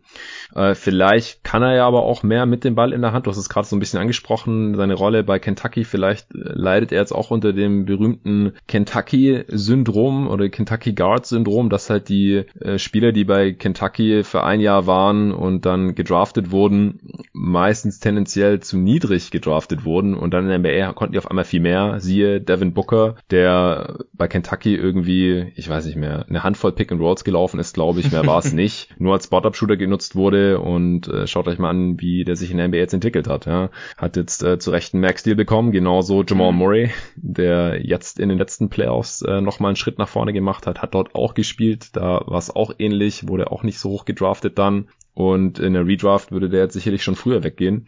Tyler Hero ist das jüngste Beispiel natürlich. Letztes Jahr gedraftet, auch von Kentucky, auch äh, tendenziell zu niedrig. Dann mit dem 14. Pick noch letzter Lottery-Pick. Den würde man jetzt wahrscheinlich auch höher ziehen, weil der in NBA auch mehr gezeigt hat als da am College. Äh, also glaubst du da so auch ein bisschen Nein. dran oder spielt es nicht so eine nee. Rolle bei dir? Also mich, mich hat das während den Playoffs wieder fasziniert, wo dann auch so dieses hochkam, oh ja, äh, Kentucky Guard, okay, wir müssen jetzt alle Maxi höher ranken. Ich gesagt, nee, nee, einfach nicht. Weil, also er hat schon ab und zu mal Pick and Roll gelaufen, du hast das schon gesehen und es reicht nicht für NBA-Niveau. Also ich bin mir da ziemlich sicher, dass da nicht okay. so, so, so viel mehr drin steckt. Playmaking könnte ein bisschen mehr sein, also er ist mehr so dieser solide Decision Maker gewesen jetzt bei, bei Kentucky im, also vor dem College hast du manchmal so ein bisschen mehr Flasche von Passing gesehen, aber auch nicht wirklich auf dem Niveau, wie du es brauchen würdest. Also ich glaube da überhaupt nicht dran. ähm, es gibt ja auch die Gegenbeispiele, die ja, immer schön verschwiegen werden. Malik Monk oder James Young, der nicht mal mehr in der Liga drin ist, die waren auch Guards bei Kentucky. Du hast, du hast bei Maxi bei Kentucky mehr als genug gesehen, warum du ihn hochranken solltest und nicht davon, also das, deswegen hat mich diese Argumentation so gestört. Ja, ja, man hat bei Kentucky nicht alles gesehen. Ja, doch, wenn du dir die Spiele von ihm angeguckt hast, hast du genug gesehen, dass du weißt, dass er nicht in den 20ern gehen soll. Also meiner Meinung nach. Weil das hat das, ja. also in Mox fällt er ja tatsächlich eher noch so ein bisschen. Also ich habe auch etliche Mox gesehen, wo er Richtung 20 gerutscht ist oder sogar aus den Top 20 ja. raus. Ähm, also wenn der irgendwie bei so einem richtig guten Team landet, das einen Pick in den 20ern hat, wird sich da der eine oder andere nächstes Jahr in den Playoffs wundern. Ja, du hast ihn direkt zwischen Anthony Edwards und ja. Danny Avdija auf vier gerankt persönlich. Das ist schon sehr hoch. Muss ich mir noch überlegen, ob ich da mitgehen kann dann. Aber nee, ich denke auch, es ist ein wertvoller Spielertyp mit äh, noch Luft nach oben im Alter von 20 Jahren. Äh, ich denke auch, dass der eher früher als spät gedraftet werden sollte. Wie es dann im Endeffekt abläuft, mal sehen. Ja, wenn du nichts mehr hast äh, zu Maxi als Vorsitzender des äh, Tyrese Maxi Fanclubs in Deutschland. Ja, ich, muss, ich musste nur Maxi Island für mich äh, claimen. Nicht, dass da in zwei Jahren wieder irgendjemand ja. kommt, wenn er gerade die äh, Rockets im letzten Viertel abgeschossen und sagt, ja, ja, ich war auch schon immer Fan. Es ist wichtig, sowas. Das ist sehr wichtig. Ich äh, letztes Jahr auch Day One quasi Brandon Clark und ähm, Grant Williams. Grant Williams, sag mal, jetzt ist mir nicht mehr der Name eingefallen. Äh, Grant Williams äh, Fanclub dabei gewesen. Cole Anthony müssen wir besprechen der wird mittlerweile auch ganz wild gemockt, all over the place sozusagen. Wie gesagt, vor einem Jahr war er noch äh, ein heißer Tipp für den ersten Pick zusammen mit Anthony Edwards und James Wiseman so ungefähr. Mittlerweile, also ich habe den an fünf gesehen und dann Ende der ersten Runde irgendwie. Hatte halt eine enttäuschende Saison jetzt bei North Carolina. UNC kennt man natürlich ähm, als College Basketballprogramm, waren dieses Jahr aber halt ziemlich schlecht. Deswegen, ja, war seine eine Saison dort jetzt auch nicht so die Offenbarung. Ist 20,5 Jahre alt, also für einen Freshman schon eher älter. 6'3 groß, ein 6'4 Wingspan, also nur ganz leicht positiv, nicht so lang. 190 Pfund schwer. Die Measurements sind exakt gleich wie bei Kyrie Irving und sehr ähnlich wie bei Malik Monk hat 19, 6 und 4 aufgelegt, liest sich solide da die Per Game Stats, aber war sehr ineffizient. Offensivrating von 100 ist schon sehr schlecht. True Shooting von 50% Bei einer Usage von 30% da sieht man halt, er musste sehr viel machen und das hat nicht so gut funktioniert in diesem Team. Hat immerhin noch fast 35% seiner Dreier getroffen und hat davon fast 10 pro 100 Possessions hochgejagt. Also hat sie auf jeden Fall fliegen gelassen und da sind dann 35% auf jeden Fall noch eine ganz gute Quote. Wurf scheint also da zu sein. Wie siehst du ihn jetzt und warum denkst du, hat er jetzt eher enttäuscht hier am College? Ja, also ich, ich habe ihn bei mir auf dem Board auf sieben, auch so in diesem Start. Ja, ziemlich hoch. Ja. ja, das ist noch relativ hoch, das stimmt. Ähm, die Frage ist halt so ein bisschen, warum hat er enttäuscht? Also es ist zum einen das ganze Thema North Carolina war eine schwierige Umgebung. Also North Carolina hat dieses Jahr quasi die ganze Zeit mit zwei Bigs gespielt, von denen keiner werfen konnte. Und meistens irgendwie noch ein mhm. zusätzlicher Perimeterspieler, der auch nicht werfen konnte. Das heißt, die hatten irgendwie quasi so genau einen einzigen Shooter in dem Team neben äh, Cole Anthony. Ich glaube, äh, Sam Vecini mhm. hat immer wieder diesen Step, wenn man Cole Anthonys Dreierversuche rausrechnet, trifft der Rest des Teams irgendwie noch 28 Prozent oder Boah. so. Also das Spacing war wirklich, wirklich schlecht das so ein bisschen zu seiner zu seinem Effizienzthema.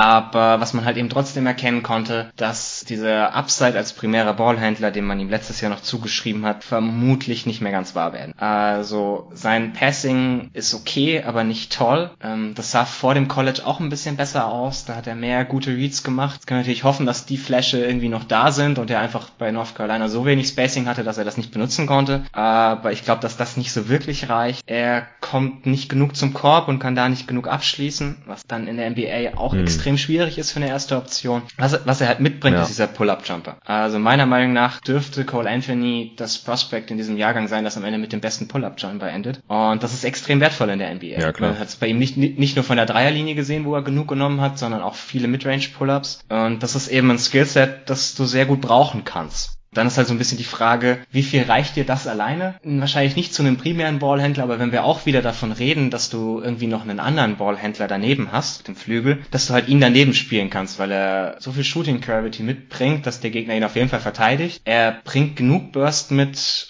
um in Closeouts attackieren zu können und kann den Pull-Up nehmen. Es ist halt nicht ganz das komplette Scoring-Paket, weil halt eben so ein gewisser Bereich fehlt und das schiebt ihn halt ein bisschen nach unten auf meinem Board. Ähm, ich finde ihn in der Defense auch gar nicht mal schlecht, ein bisschen underrated, also mhm. er ist ein guter Team-Defender, macht eigentlich sehr viele gute Rotationen, ist solide On-Ball, ähm, wird jetzt kein All-Defense-Level-Talent wie Maxi oder ähnliches, aber so, dass er glaube ich auch auf NBA-Niveau kein Minus ist auf der Seite vom Feld. Und dann ist das eben ein Spiel Spielertypus, den du immer noch ganz gut brauchen kannst, aber der natürlich nicht das ist, was viele vor dem College. Ja, das klingt ja dann fast so Richtung 3D, also jetzt nicht nur Pull-Up-Dreier, mhm. sondern halt auch noch ein bisschen, äh, nicht nur Spot-Up-Dreier, sondern auch noch ein bisschen Pull-Up, aber halt mit Schwierigkeiten per Drive zu finishen und ich hatte es im Wing-Podcast schon gesagt, wenn du keinen Drive hast, dann kannst du halt kein Star werden. Ja. Dann bist du halt so limitiert und kannst halt entsprechend leichter verteidigt werden, dann kannst du nicht Offense auf Star-Level kreieren. Also die Kemba Walker-Vergleiche von vor einem Jahr, die kommen halt damit dann nicht mehr hin. Nee.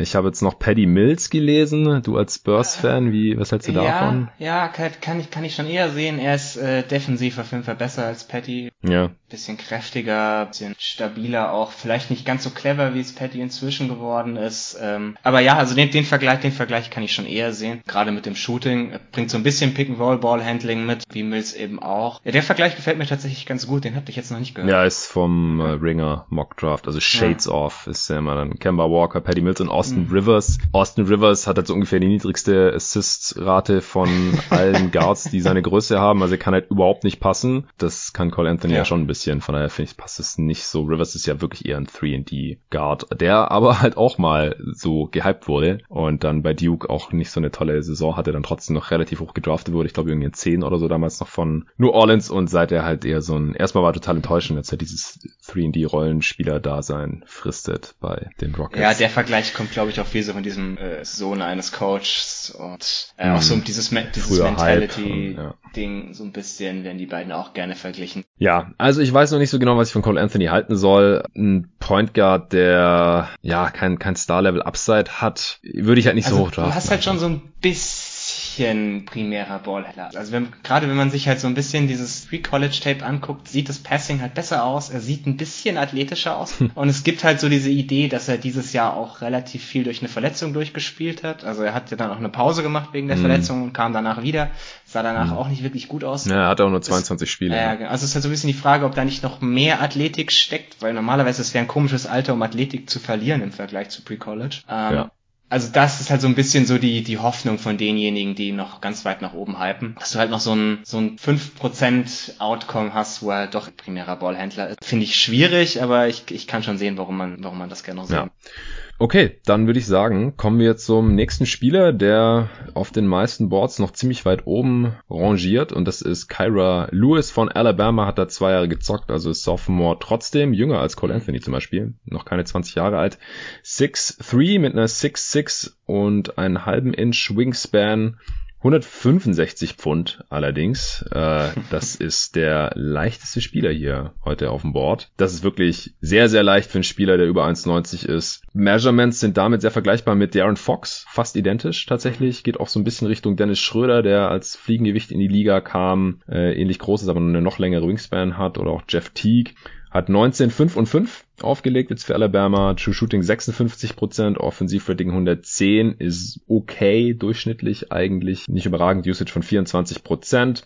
36% seiner Dreier getroffen, äh, bei sieben Versuchen auf 100 Possessions. Ich glaube, da habe ich die Sample Size von beiden Jahren genommen. Das ist auf jeden Fall solide, sieht nach einem guten Wurf aus. Ja, wie siehst du Kyra Lewis so? Vielleicht auch gerade im Vergleich mit Cole Anthony. Also ich bin auch Kyra Lewis Fan. Dieser Fox-Vergleich kommt auch nicht von irgendwoher. Also er überzeugt auch so ein bisschen mit diesem schnellen Antritt. Hat ein solides Playmaking hm. und kann damit halt dann auch scoren. Was halt so ein bisschen das Problem ist, er kann nicht finishen wie De'Aaron Fox. Also das ist halt der eine Punkt, an dem dieser, dieser Vergleich komplett hakt. Und das ist halt eben ein so riesiger Teil von Fox seinem Spiel, dass das ein sehr schwieriger Punkt ist, um den Vergleich zu haken.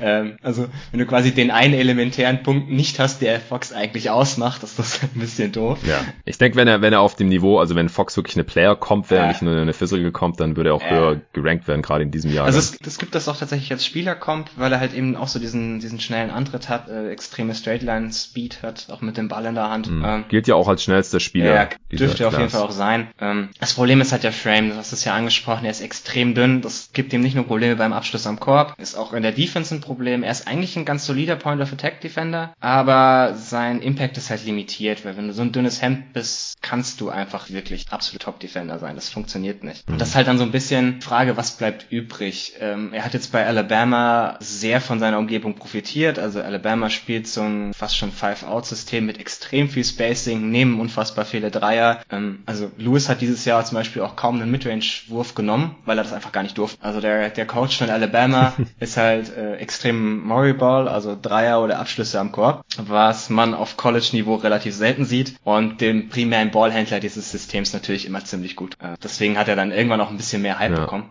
Ähm, ich mag ihn als Prospect, weil ich glaube auch an das Shooting. Also ich denke, er wird ein solider Schütze, kann eben ein bisschen Drive mal mitbringen, Er wird halt so einen Floater entwickeln müssen. Das ist dieses Jahr nicht gesehen. Er hat zwar Touch, das merkt man so bei den Freiwürfen, ähm, aber er braucht halt irgendwie eine Waffe, die er einsetzen kann, wenn er nicht am Korb finishen kann, weil das wird, glaube ich, in der NBA tatsächlich ein Problem. Ähm, wenn da ja. ein Rim Protector wie Brook Lopez oder ähnliches steht, weiß ich halt nicht, wie er um den herum oder über den drüber finishen soll. Weil da braucht er halt irgendwie eine Gegenwaffe Waffe. Und wenn er das entwickeln kann, ist er sicherlich ein sehr interessanter Spieler. Ähm, sehe bei ihm auch nicht so ganz den primären Ballhändler Upside. Gibt auch Leute, die das anders sehen, die ihn dann sehr, sehr hoch auf ihrem Board haben. Ähm, mir ist das ein Tick zu wenig. Gerade so dieses Thema, wenn du halt nicht regelmäßig viel am Korb finishen kannst, ist es verdammt schwierig in der NBA ein primärer Ballhändler zu sein. Ähm, ja, also ich, ich mag ihn. Ich habe ihn auch in meiner Lottery in dem Starter-Tier. Äh, auf 10 hast du, ne? Ja, genau. Schon noch echt hoch. Ich hatte ihn auch schon mal höher. Also es gab eine Phase, da hatte ich ihn glaube ich, auf sechs, sieben. Habe wow. ihn jetzt während den Playoffs eher ein bisschen runter, runtergepackt, wo ich mir auch noch ein bisschen mehr angeguckt habe. Ähm, aber ja, also es ist, es ist schon irgendwie auch ein cooles Prospect, weil funktioniert wahrscheinlich auch wieder neben so einem größeren Ballhändler. Bringt halt dann auch genug Playmaking mit für so eine sekundäre Rolle. Und das wird, glaube ich, am ehesten seine Rolle in der NBA. Und deswegen, also ich, ich mag ihn aber nicht ganz so extrem wie der ein oder andere. Ja. Ja, kann ich auch nachvollziehen. Also ähnlich wie Cole Anthony ist halt so die Frage, wenn wenn da schon relativ große Löcher im Spiel sind, die halt irgendwie auch körperlich bedingt sind. Und klar, der kann bestimmt noch ein bisschen draufpacken. Er wird nicht ewig äh, unter 75 Kilo wiegen, wahrscheinlich in einem NBA Strength Program. Haben wir auch bei bei Schröder gesehen und auch bei Fox, mhm. dass sie noch gut draufpacken konnten dann in den ersten Jahren. Aber ob ich ihn dann in der Top 10 ziehen würde, glaube ich auch eher nicht. Ja, also ich, ich, ich kann das kann das verstehen, warum man dann sagt, okay, ich nehme lieber die Wings. Also ich habe zum Beispiel auch schon damit ja. mit dem Gedanken gespielt, Patrick Williams vor ihn zu nehmen. Wenn man ja. halt so sich einfach überlegt, okay, wie wertvoll ist rein dieser Spielertypus. Ja, gibt halt viele so Point ja, genau, Guards, so genau, mittelmäßige Point genau. Guards in der NBA. Halt, am Ende, es kann halt immer damit enden, dass er irgendwie nur dein Backup-Playmaker ist. Zwar auch eine solide Rolle, so diese 48 Minuten gutes Point Guard Play kann man schon brauchen, aber es ist halt auch eine Rolle, die du irgendwie für die Text MLE füllen kannst. Ja. Deswegen ja, ja, also ich, ich sehe, warum man ihn kritischer sehen kann. Ich mag halt so ein bisschen noch diesen Upside, den er über sein Playmaking mitbringt und das Shooting. Aber ich habe auch schon mit dem Gedanken gespielt, ob ich, wenn, also wenn ich ein Team wäre, wenn ich zum Beispiel jetzt die Spurs wäre, die irgendwie an 11 ziehen, ich würde halt lieber einen Wing nehmen. Und dann, wenn man, wenn man sich so überlegt, ja. dann muss man wieder drüber nachdenken. Ja.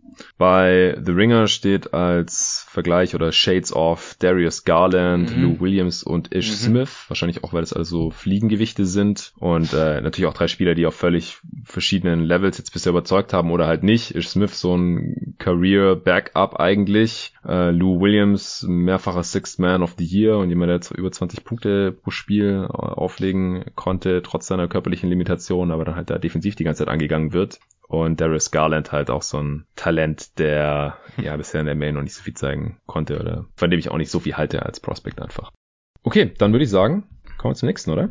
Ja. Ich weiß, dass du noch ziemlich viel von Leandro Bolmaro hältst. Ja. Der wird auch so in der zweiten Runde, äh, zweiten Hälfte der ersten Runde normalerweise gemockt. Eher gegen Ende dann der ersten Runde. Hat bei Barcelona jetzt gespielt, ist 20 Jahre alt. Die Measurements, die jetzt auf ESPN waren, da stand dran, dass er 17,5 war, als die gemessen wurden. Also das ist jetzt schon über zwei Jahre her. Ich kann mir vorstellen, dass er seither nochmal gewachsen ist. Da kannst mhm. du ja gleich was zu sagen. Aber da stand 6'7 und 6'8 Wingspan. Also gut zwei Meter beides. Gewicht 185 Pfund wäre natürlich dann auch ähm, eher leicht für einen Spieler, der über zwei Meter groß ist, ähnlich wie bei Lamello Ball.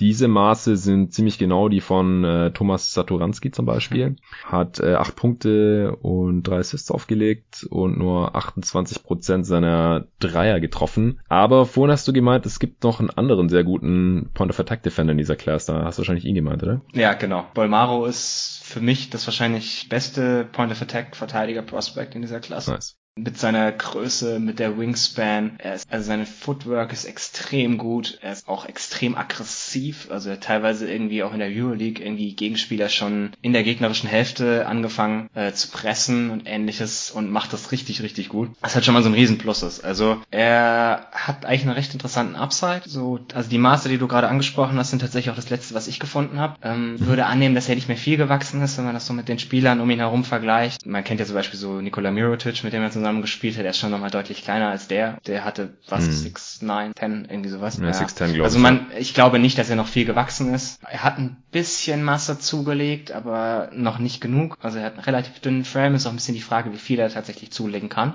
Was ihn halt für mich extrem interessant macht, sein Ballhandling. Also er hat vielleicht das beste Ballhandling aller Playmaker, was natürlich schon mal relativ interessant ist. Und er ist auch ein guter Live-Triple-Passer, also sehr funktional kann er dieses Dribbling auch einsetzen. Ähm, für mich definitiv irgendwie einer der, der Riser dieser Saison, auch wenn man ihn sich so spielen anguckt, ist das schon irgendwie ganz cool. Also er hat auch in der Euroleague gespielt für Barcelona. Er hat viel mit dem A-Team gespielt, aber er hat auch noch mit dem B-Team gespielt. Und eigentlich auf all diesen Niveaus hat er immer den primären Ballhändler gespielt. Also selbst in der Euroleague mit Sp Spielern wie Nikola Mirotic daneben, hat trotzdem der Coach von Barcelona ihm den Ball in die Hand gegeben. Das ist natürlich, also für jemand, der so jung ist, ja. schon mal eine gewisse Auszeichnung. Ähm, er wird ja wohl auch nächstes Jahr noch in Barcelona spielen. Er hat jetzt gerade einen langfristigen Vertrag unterschrieben, zwar mit einem NBA Out, aber es geht eigentlich jeder davon aus, dass er noch mal ein Jahr als Stash drüben bleibt. Und das ist vielleicht auch für, für ihn eigentlich die perfekte Entwicklungssituation, weil er hat einen Coach, der ihm eben vertraut. Er hat diese Rolle als primärer Ballhändler, die ihm kein NBA-Team geben kann, außer vielleicht so die, die Teams, die ganz, ganz unten sind und absichtlich schlecht sind. Aber es wird kein Team in der NBA, das ihn draftet, wird ihm irgendwie den Ball in die Hand geben. Dafür ist er einfach keins der Top-Prospects. Ähm, deswegen ist das für ihn eigentlich auch eine ganz coole Entwicklungssituation jetzt, was das Ganze natürlich immer so ein bisschen positiver macht. Ähm, die Frage ist halt, reicht es zu einem primären Ballhändler? Weil das Scoring ist schon so ein gewisses Fragezeichen. Er kommt nicht so wirklich zum Korb. Äh,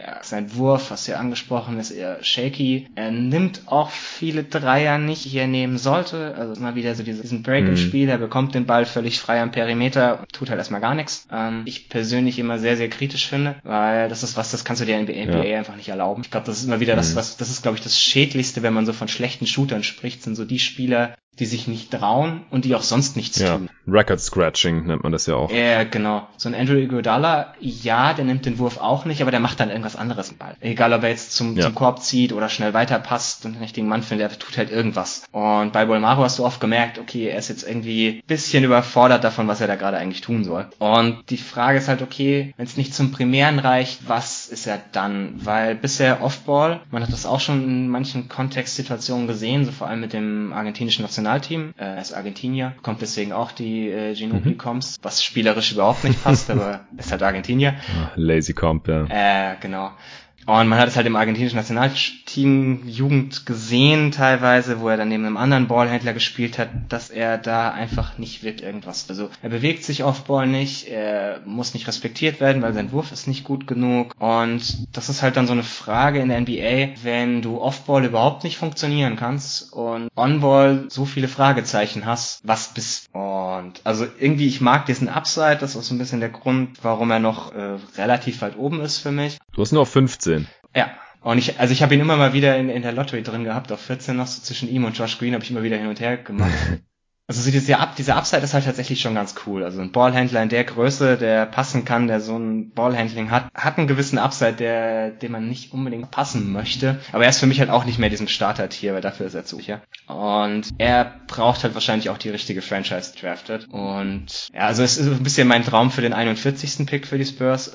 Weil ich glaube, weiß nicht, ob er tatsächlich dahin fällt. Wäre auch so ein Klassiker, der dann bei den Spurs halt wieder funktioniert. Ja, genau. Also er braucht, aber du brauchst halt, also du brauchst halt das richtige Team um ihn rum, hättest du ihm vertraut und das nicht sagt, okay, hey, wir haben jetzt einen 6-7-Typ gedraftet, das ist ein Wing. Den stellen wir jetzt auf den Flügel und dann ist gut, weil das wird nicht funktionieren. Ähm, das wär, also ich habe auch, auch nie so ganz, ganz verstanden, warum manche Leute irgendwie von ihm als, als Flügelspieler reden, weil das ist einfach, klar, von der Größe her, okay, aber es ist weder das, was er defensiv tut, also er verteidigt am besten gegen Guards, er verteidigt am besten gegen kleinere Spieler, die er irgendwie mit seiner, mit seiner Größe, also er ist schnell genug, um vor denen zu bleiben und kann die mit seiner Größe so einschränken, dass sie halt nicht tun können. Während gegen größere Gegenspieler hat er meistens eher so Gewichtsprobleme, die schubsen ihn die Gegend.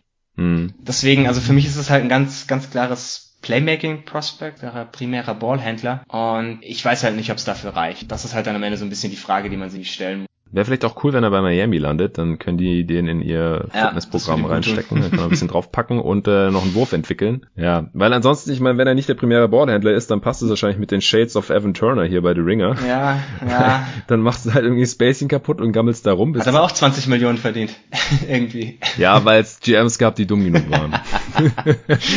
der hat, also was der dann an, an Value noch gebracht hat aus seinem Deal, das, da legen wir uns lieber den Mantel des Schweigens drüber. Das war übel. Ja, das stimmt leider. Ja, ich, ich denke halt auch dann, was in dieser Draft, dann ist es für mich persönlich jetzt keine Frage, ob ich lieber Josh Green oder ihn hätte. Ähm, ja, kann ich, kann ich nachvollziehen. Also ich habe jetzt Josh Green auch definitiv über ihm. Aber wenn wir halt irgendwie dann zu den nächsten Prospects nach hinten reden, also die Wings, die da dann noch kommen, finde ich nicht viel interessant. Also ich hätte nicht lieber Sadiq Bay als Bolmar. Mm.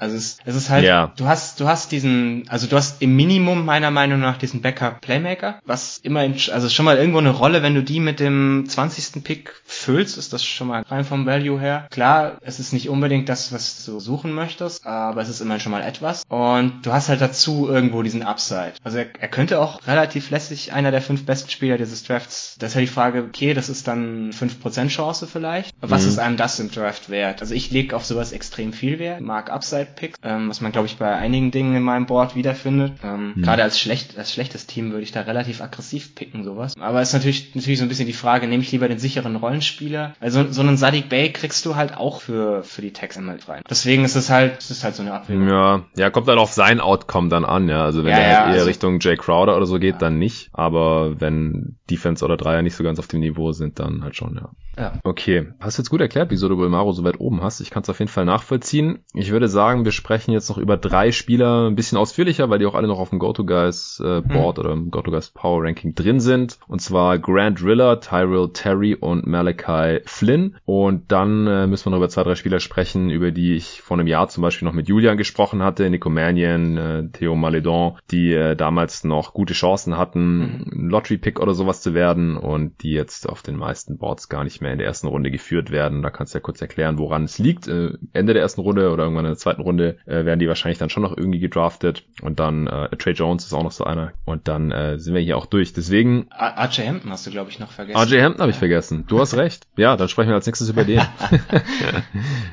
Richtig. Ja, genau. Also, also Hampton ist bei mir persönlich auch nur knapp hinter Bolmaro. Finde ich auch ein extrem interessantes Prospect, ähm, solange man ihm nicht zu viel zuguckt. Desto, desto länger man ihn guckt, desto irgendwie weniger ansprechend wird das Ganze so ein bisschen. Also es ist auch in so ein, war ein Top 5 Recruit. Ähm, man sieht, dass er extrem viele Tools hat, so athletische Tools mitbringt, äh, Straight Line Speed, generell eine gute Athletik mitbringt, ähm, auch relativ kräftig ist, relativ groß ist mit 6'5, 7 Wingspan. und das ist halt so ein bisschen, die einzige Frage, die man sich stellt, ist, welchen NBA-Skill hat er eigentlich? Äh, blöderweise eine recht wichtige Frage ist.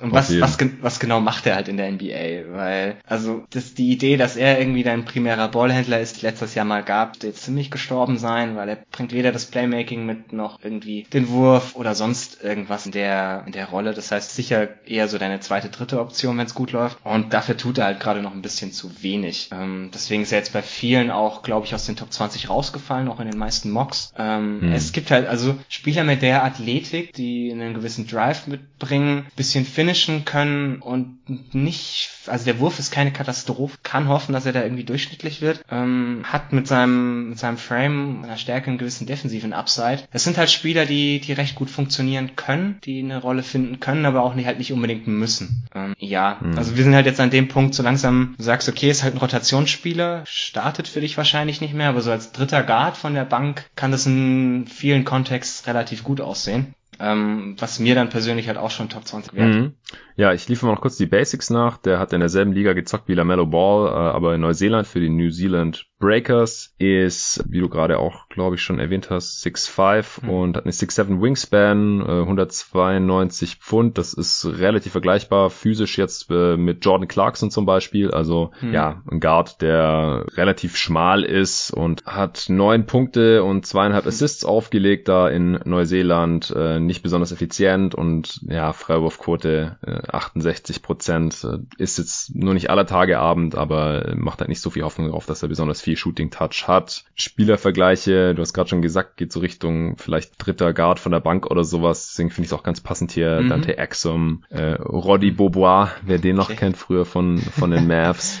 Das war mal so ein ewiges Talent. Ich weiß noch, die Mavs-Fans, die wollten ihn immer alle nicht traden. Der durfte in keinem Trade-Szenario auftauchen, weil er so talentiert gewesen sein soll und er im Endeffekt gar nichts gerissen eigentlich. Äh, Franzose, der halt auch ziemlich athletisch war, so wiry mhm. Frame, bisschen werfen konnte. Und der hatte auch mal ein krasses Spiel. Ich weiß nicht, ob der da 40 Punkte gemacht hat oder sowas. Irgendwo im Hinterkopf, aber ja, im Endeffekt nicht gut genug auf jeden Fall. Will Barton, auch noch so ein ähnlicher Körper, glaube ich. Mhm. Relativ schmal und ziemlich athletisch, aber ziemlich schnell. Ich glaube, ich sehe das ganz ähnlich wie du. Ich habe nicht so besonders viel von ihm gesehen, deswegen müsste ich eigentlich noch mehr von ihm angetan sein als du.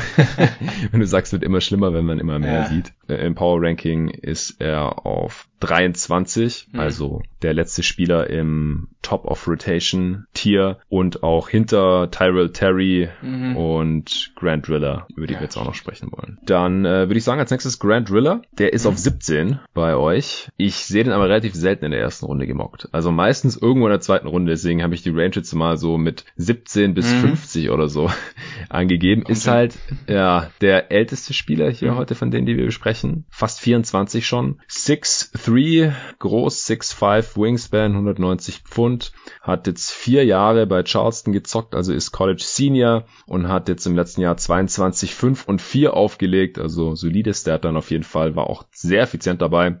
True Shooting von 62%, Offensivrating von 119, bei einer Usage von 29, das ist alles sehr amtlich. Dreier sieht auch solide aus, 36% getroffen bei 8 Versuchen auf 100 Possessions, 80% Freiwürfe, da habe ich jetzt immer die äh, ganze College-Karriere, glaube ich, genommen, damit die Sample Size schön groß ist, weil der hat auch jetzt dann auch schon eine gute Sample Size, sodass es verlässlich, verlässlich ist nach vier Jahren. Und dann hat er jetzt in der letzten Saison aber auch noch fast 50% Freiwurfrate gehabt, das ist auch ziemlich gut.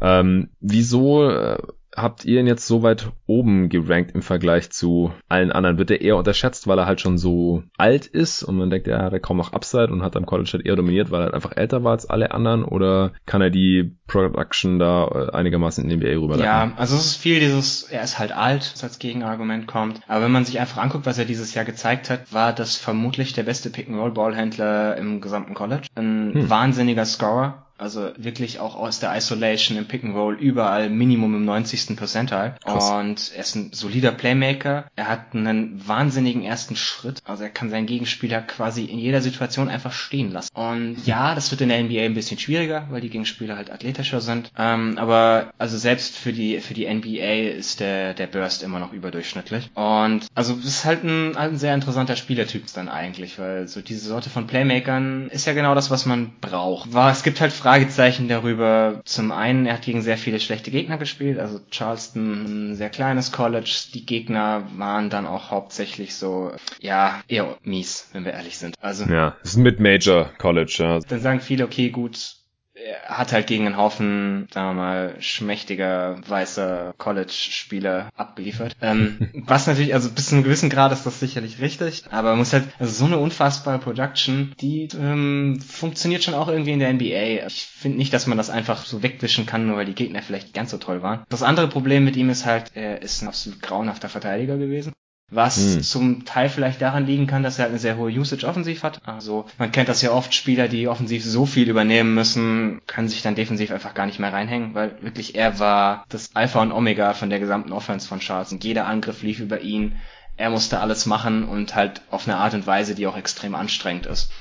Und man kann dann vielleicht hoffen, dass die Defense in der NBA, wenn seine Rolle ein bisschen kleiner wird, vielleicht ein bisschen besser wird. Ähm, er ist prinzipiell relativ athletisch, kann sich auch lateral eigentlich ganz gut bewegen. Also eine gewisse, gewisse Upside defensiv ist da schon da. Ähm, die andere Frage ist halt, was, was genau ist seine NBA-Rolle? Viele sehen da dann eher so den, wer quasi von der Bank kommt. Es gibt auch so diese Lou Williams-Vergleiche teilweise. Ähm, Finde ich offensiv tatsächlich ganz interessant, den Vergleich, weil es halt auch so ein, so ein Instant-Scorer von der Bank ist, der dein Playmaking mitbringt und komplett deine Offense hochhalten kann, auch wenn irgendwie deine Stars auf der Bank sitzen. Und das ist halt genau das, was Willer wahrscheinlich auch vom ersten Tag an kann. Und ist dann schon ein mhm. relativ wertvoller Spieler, den man, den man gerne haben kann, wenn er halt vielleicht auch defensiv nicht ganz so schlecht will. Deswegen wäre er für uns jetzt tatsächlich ein Top 20 Prospect Prospect. Den Upside, den er auch so als primärer Ballhändler vielleicht noch mitbringt. Ja, er ist alt, aber ich könnte mir schon vorstellen, dass da irgendwie noch so High-End-Outcomes übrig sind, die tatsächlich ihn auch zu einem, zu einem wichtigen Playmaker in der NBA machen. Ja, ich meine, das gab es ja auch immer wieder, dass Spieler, die College Seniors waren und deswegen auch dann relativ niedrig gedraftet wurden oder auch gar nicht mehr gedraftet wurden, dann in der NBA doch noch sich durchsetzen konnten, einfach weil das Skillset äh, gut genug war, einfach weil sie gut genug waren. Also Ben Gordon zum Beispiel hat Tobi noch in dem Profil als Vergleich jetzt nicht so vom Skillset her, aber vielleicht so von mhm. der Rolle her. Also klar, Ben Gordon war, glaube ich, dritter Pick damals in der Draft 2014. Das ist natürlich dann schon ein großer Unterschied. Aber ich kann schon sehen, wieso ihr ihn äh, so weit oben habt oder wieso ihr in der ersten Runde habt. 17 finde ich halt schon, ist halt schon ein Statement auf jeden Fall. Ja, also ich, ich habe ihn ein kleines bisschen tiefer, aber du kommst halt an so einen Punkt, wo du dich wieder fragst, was dir irgendwie wertvoller. Gibt ja viele, die in der Range dann halt nur noch Wings ziehen wollen, aber also ich, ich finde ihn schon relativ interessant. Es gab jetzt dann auch so einen kleinen Hype, Leuten, die ihn irgendwie als Lottery Pick sehen würden. Da bin ich noch nicht ganz, also es war auch so unter den, sagen wir mal, Draft Nerds auf Draft Twitter recht beliebter Take eine Weile lang. Für mich ein bisschen übertrieben, okay. aber also dass man ihn irgendwie in der zweiten Runde bekommt, ist für mich viel. Okay. Tyrell Terry würde ich sagen, machen wir als nächstes. Freshman von Stanford, also nur ein Jahr da gezockt, 20 Jahre alt, 6'3 und die kürzeste Wingspan, die ich seit langem gesehen habe, 6'1 und 3 Viertel Inches. also negative Wingspan, wenn man halt auch so klein ist, dann wird's halt schon echt eng. Also 6, 6, nicht mal 6'2 Wingspan, das ist sehr selten bei Basketballspielern. 170 Pfund ist auch sehr, sehr wenig, also körperlich schon extrem eingeschränkt, ähm, war dann auch schwierig, glaube ich, für die Jungs bei ESPN da einen guten mhm. Physical Comp zu finden. Ich habe dann mal Shabazz Napier rausgeschrieben, der der aber auch nicht so eine kurze Wingspan hat. Der ist dafür halt noch ein bisschen kleiner und ähnlich leicht. Äh, 15, 5 und 3 hat Tyrell Terry aber für Stanford aufgelegt bei einem Shooting von 59%, was ganz gut ist. Offensivrating von 108, nicht so toll. Usage Rate von 25. Hat sein Dreier sehr gut getroffen und seine Freiwürfe. Also 41% Dreierquote bei gutem Volumen, 9 Dreier auf 100 Possessions und 89% Freiwurfquote. Also schießen kann er, oder? Ja, also er ist auf jeden Fall einer der besten Shooter in diesem Draft. Ja, also er kann auch Off-Movement werfen, er hat teilweise Pull-Up-Flashes, ein bisschen inkonstant ist, aber also ich bin mir relativ sicher, dass er auch auf ein absoluter Plus ja. ist. Was kann er denn noch so? Also er ist ein solider Playmaker. Stanford hat eine sehr motionlastige Offense, wo viele Spieler relativ gleichberechtigt agieren. Da konnte man das halt, also er durfte nicht ein Pick and Roll nach dem anderen laufen, deswegen hat man das teilweise nicht gesehen, aber er hat schon Playmaking-Flashes, die sehr interessant sind und die zumindestens reichen sollten, dass irgendwie, wenn er in der NBA einen Vorteil kreiert hat, den dann irgendwie für einen Pass nutzen kann. Er hat gute Team-Defense-Instinkt, also hat auch oft die richtige Rotation, steht richtig, zieht Charges, hat irgendwie seine Hände noch, noch am Ball, über generell gute Hände. Ähm, Frage ist halt so ein bisschen, du hast sein Gewicht gerade nicht angesprochen, was er denn nun tatsächlich wiegt. Gibt's, er, es gibt so Gerüchte, dass er über den Sommer irgendwie 30 Pfund zugelegt hat. Das habe ich vorhin schon ja, also ich habe auch gehört, dass er zugelegt haben soll. 30 Pfund hatte ich noch nicht gehört äh, und das bezweifle ich auch mal ja, ganz stark. Ja, also ich, ich bezweifle, also er sah dann tatsächlich, äh, die Videos, die man jetzt gesehen hat, sahen ein bisschen bulliger aus, aber das lag auch hauptsächlich daran, dass er nicht mehr dünner werden konnte. Äh, also er hat einen sehr, sehr dünnen Frame und das merkst du halt in vielen Bereichen dann auch. Also gerade beim Finishing ist es halt ein Riesenproblem. Kennt das ja von vielleicht auch dem einen oder anderen NBA-Spieler, der halt auch so ein extremes Fliegengewicht ist. Wenn du dann noch so kurz bist und so eine kurze Wingspan hast, da wird das Finishing in der NBA halt verdammt schwierig. Vor allem, wenn du auch kein elitärer Athlet bist, was er auch nicht ist. Also er ist ein Leader-Athlet, aber jetzt mhm. auch nicht absolut überragend.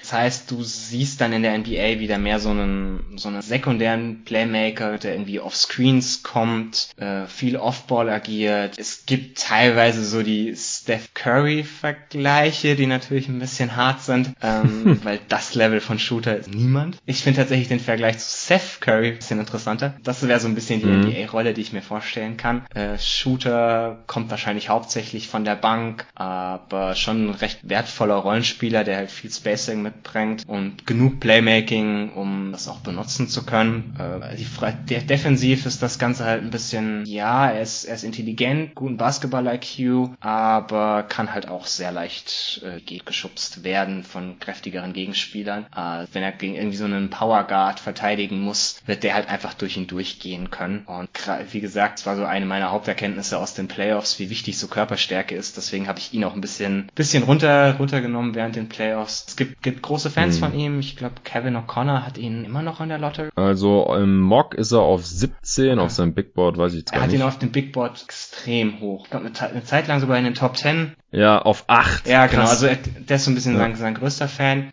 Ich habe ihn jetzt eher so knapp außerhalb den 20. Auf unserem Board ist er auf 22 gelandet. Das ist halt so ein Spieler. Es ist gut möglich, dass du den halt in den Playoffs eher aus deiner Rotation rausschmeißen musst, weil er einfach defensiv zu anfällig. Aber mhm. in gewissen Matchups ist das halt auch ein, ein sehr wertvoller Spacer, mit dem du Off-Ball-Action rennst. Man könnte auch hier wieder so diesen Paddy Mills-Vergleich vielleicht ziehen. Mhm. Also finde ich dann auch, also ist eine Rolle, die irgendwie interessant ist für die NBA. Ein Spielertyp, den du auf jeden Fall irgendwo auch in deinem Roster haben möchtest, aber es wäre kein Spieler für Lottery ausgeht. Ja, also jetzt nach deiner Beschreibung und dem, was ich so gesehen und gelesen habe, passen halt auch die Shades of äh, CJ McCollum und Jason Terry dann nicht so ganz, die ja. O'Connor halt anführt, weil McCollum ist auch bisschen größer wenigstens und Jason Terry war halt auch viel athletischer und auch kräftiger als das hier sein Namensvetter Tyrell Terry ist nicht verwandt, oder? Also sehen sie zumindest ja. überhaupt nicht ähnlich. also sind halt beide Terry mit Nachnamen, ähm, als der das ist. Von daher, ich würde ihn glaube ich auch nie niemals so hoch sehen mit den körperlichen Limitationen. Klar, Shooting ist immer wertvoll und wenn er da noch ein bisschen Playmaking mitbringt, aber dann würde ich halt eher Shooter nehmen, die ich jetzt mit Tobi im Wingspot schon besprochen hatte, die halt wenigstens ein bisschen mehr Körperlichkeit mitbringen, ein bisschen besser mhm. verteidigen können, vielleicht dafür ein bisschen weniger Playmaking haben, aber ein primärer Playmaker wird er ja wahrscheinlich ja. eh nicht. Also, also, vielleicht kann er halt deine, deine Bankline ein bisschen anführen, da ein bisschen Playmaking bringen, gerade so in der Regular mhm. Season, wenn du vielleicht auch mal deine Stars schonst oder so, hat das ja auch einen gewissen Wert. Okay, dann kommen wir zum letzten Spieler, der von den Playmakern hier jetzt auf jeden Fall noch auf dem Go-To-Guys äh, gelandet ist, und zwar an 26 im Ranking. Das ist eine Tier weiter unten bei den reinen Rollenspielern. Das ist Malachi Flynn, auch ein älterer Spieler schon, äh, 22,5 Jahre alt, San Diego State jetzt, gezockt. Wie viele Jahre war er im College? Habe ich jetzt gar nicht ausgeschrieben. Ist ein Senior. Ist Senior, also auch vier Jahre bei dem Alter, ist es eigentlich logisch. Measurements, 6'2 groß, 6'3 Wingspan, also auch eher kurz, 185 Pfund. Das sind so die Measurements von Trey Young ungefähr. 18, 5 und 5 aufgelegt. Jetzt als Senior äh, war dabei sehr effizient. True Shooting von 58%, Offensivrating von 125, Usage von 27%. Das sind sehr gute Werte. 36% seiner 12 Dreier auf 100 Possessions getroffen und 86% seiner Freiwürfe. Also der kann auch definitiv werfen. Das Ding ist halt, wenn du die körperlichen Measurements von Trey Young hast, aber halt wahrscheinlich nicht annähernd so gut bist offensiv wie Trey Young, dann äh, ist es wahrscheinlich schon schwierig auch wieder in der Playoff-Rotation oder so. Und deswegen ist er hier jetzt auch nur bei den Rollenspielern gelistet. Ich kann mir vorstellen, dass er dann in der Regular Season äh, mit seinem offensiven Skill-Paket dann schon dem einen oder anderen Team noch weiterhelfen kann, oder? Definitiv auch ein sehr interessanter Playmaker. Wir hatten es ja vorhin davon, dass Grant Riller vielleicht der, der beste Pick-and-Roll-Playmaker im College dieses Jahr war. Flynn wäre vielleicht der einzige andere Kandidat. Also er war auch extrem mhm. effektiv im Pick-and-Roll. Hat wahrscheinlich aktuell den besten Pull-Up von allen Spielern, die wir heute besprochen haben. Ach, was natürlich auch in der NBA extrem wertvoll ist. Also ein Team wie Philly, die wir einen Pick in den 20ern haben, könnten so einen Spielertyp halt extrem gut brauchen. Und auch viele andere Teams, also ja. auch so Milwaukee. Gerade so gute Teams, denen so ein bisschen an so einem Pull-Up-Shooter fehlt, ist halt das, was man von ihm erwarten könnte. Also er ist auch ein guter Verteidiger, ist ja in seiner Conference im Defense Player of the Year gewählt worden, was ich jetzt nicht so ganz nachvollziehen konnte, aber... Ach ja, diese, diese College Defensive Player of the Year Conference Titel da, da musste äh, man sich mal angucken, was für NBA-Spieler teilweise schon Defensive Player of the Year geworden sind. Also er ist tatsächlich okay. Also er ist kein, er ist kein schlechter Verteidiger. Okay. Er wird ein bisschen durch seine Größe und seine Körperlichkeit limitiert, aber er ist schon wirklich guter Verteidiger. Verteidiger für das für seinen Körper eben und könnte auch auf NBA-Niveau jetzt vielleicht durchschnittlicher Verteidiger werden, knapp unterdurchschnittlich. Okay. Also ist schon okay, es ist irgendwie spielbar. Ähm, es hat keinen keinen wirklich guten Drive wird es ein bisschen schwer machen, in der NBA wirklich effizient zu sein. Gibt halt doch nicht so viele Guards, die irgendwie nur von ihrem Pull-Up leben können. Es gibt immer mal wieder so diese Fred Van Fleet-Vergleich, weil das ist ja auch so ein Spieler, der eigentlich mhm. wirklich zum Korb kommt, der halt von seinem Pull-Up lebt und damit irgendwie als Ballhändler relativ erfolgreich ist. Ist jetzt bei Flynn vielleicht eher so der Best Case, wenn wir ehrlich sind. Er ist auch nicht ganz, also er ist auf jeden Fall nicht so kräftig, ist definitiv leichter als Van Fleet, was ja viel von dem ist, was Van Fleet irgendwie defensiv gut macht, das ein unfassbar bulliger Typ ist. Ja. Flynn halt nicht wirklich. Ja. Und dann ist halt die Frage so ein bisschen, wie wertvoll ist irgendwie dieser Spielertypus, der werfen kann, aber du weißt nicht so genau, was er eigentlich sonst tut. Er ist halt in allem irgendwie solide, aber das, das mangelnde Slashing wird sein Ceiling, glaube ich, so weit limitieren, dass er eher so als Backup-Playmaker, dritter, vierter Guard von der Bank endet. Ja, Van Vliet übrigens auch einer von den Spielern, die vier Jahre im College waren und dann, der ist ja sogar undrafted gewesen, oder? Ja. Genau, und dann sich eben doch an der NBA festbeißen konnte und so. Könnte es auch bei Flynn laufen, jetzt nicht, dass er undrafted wird oder sowas, der wird in den meisten Mocks schon Ende der ersten Runde oder zumindest in irgendeiner zweiten Runde noch geführt. Ist halt auch so ein Spieler, der dir, der dir im ersten Jahr hilft. Ja. Also ja. gerade für ein, für ein gutes Team, das irgendwo so Ende der ersten Runde pickt, ist das halt ein Spieler, den kannst du nächstes Jahr schon in eine Rotation werfen, mindestens in der Regular Season. Kannst du auch in den Playoffs schon im ersten Jahr ein paar Minuten spielen, immerhin. Ja, das ist halt immer der Vorteil von den Upperclassmen, die schon ja. älter sind und mehr Basketball gespielt haben in ihrem Leben einfach. Gut, ein Freshman, den wir noch besprechen sollten, ist Nico Mannion von Arizona ist noch keine 20 Jahre alt, äh, 6'3, auch eine negative Wingspan leider, 6'2 and a half, 190 Pfund, also auch eher nicht so gute Voraussetzungen für die NBA. Sind dieselben Ausmaße wie Ryan Archie Diacono. 14, 3 und 5 hat er aufgelegt jetzt in seiner ersten und einzigen Saison und war dabei nicht so besonders effizient. Offensivrating von 107, True Shooting von 52% bei einer Usage von 25% hat halt auch nur 33% seiner Dreier getroffen, aber sehr viele genommen. 9 auf 100 Possessions ist ordentlich, 80% seiner Freiwürfe auch getroffen. Also Wurfpotenzial ist schon vorhanden. Er kam ja auch mit dem Hype damals in die Saison, kann ich mich noch erinnern, halt vielleicht irgendwie so Richtung Trey Young oder sowas zu gehen. Aber wenn er das gegangen wäre, dann würde er jetzt nicht irgendwie hier so am Ende der ersten Runde oder am Anfang der zweiten Runde in den meisten Mocks rumgammeln. Was ist da passiert? Ja, ich könnte jetzt eigentlich alles kopieren, was ich vorhin über Tyrell Terry gesagt habe, nur in, sagen wir so, fünf Prozent schlechter. also, das war ganz okay. lustig bei dem, bei dem Mock Draft, den wir bei Talking the Game gemacht haben, da hat äh, Dennis ihn am Ende der ersten Runde noch gezogen, obwohl Terry noch auf dem ja, Board ja, war. Ich erinnere mich an, an 26 oder gesagt, so. Ja. Warum nimmst du nicht Terry? Das ist doch eigentlich genau derselbe, nur halt ein bisschen besser. Ähm, das ist halt, er, er kann auf jeden Fall werfen. Äh, man ist sich nicht ganz so sicher bei dem Wurf wie zum Beispiel bei Terry, aber ich bin mir relativ sicher, dass er, dass er ein Plus-Shooter wird. Kann auch ein bisschen Off-Movement oder Pull-Up-Dreier nehmen. Er ist halt auch relativ kurz, relativ dünn, kommt nicht wirklich zum Korb und wenn er zum Korb kommt, kann er überhaupt nicht finishen. Absolut grausame Finishing-Zahlen im Halfcourt und er ist auch nicht, also er, man, er hat ein bisschen Athletik, kann auch mal danken, aber ist nicht die Form von Athlet, die man irgendwie vor einem Jahr gehofft hat, dass er vielleicht werden könnte. Es ist dann halt wenig, er, er hat wenig irgendwie Potenzial, wirklich Vorteile selbst zu generieren, sondern lebt halt irgendwie nur von dem, was andere für ihn generieren. Es ist dann halt mehr so ein Bryn Forbes Typus. Also das ist so ein bisschen, bisschen der Vergleich, den ich, den ich da immer habe als äh, leidgeplagter Spurs-Fan. Es ist ein Spieler,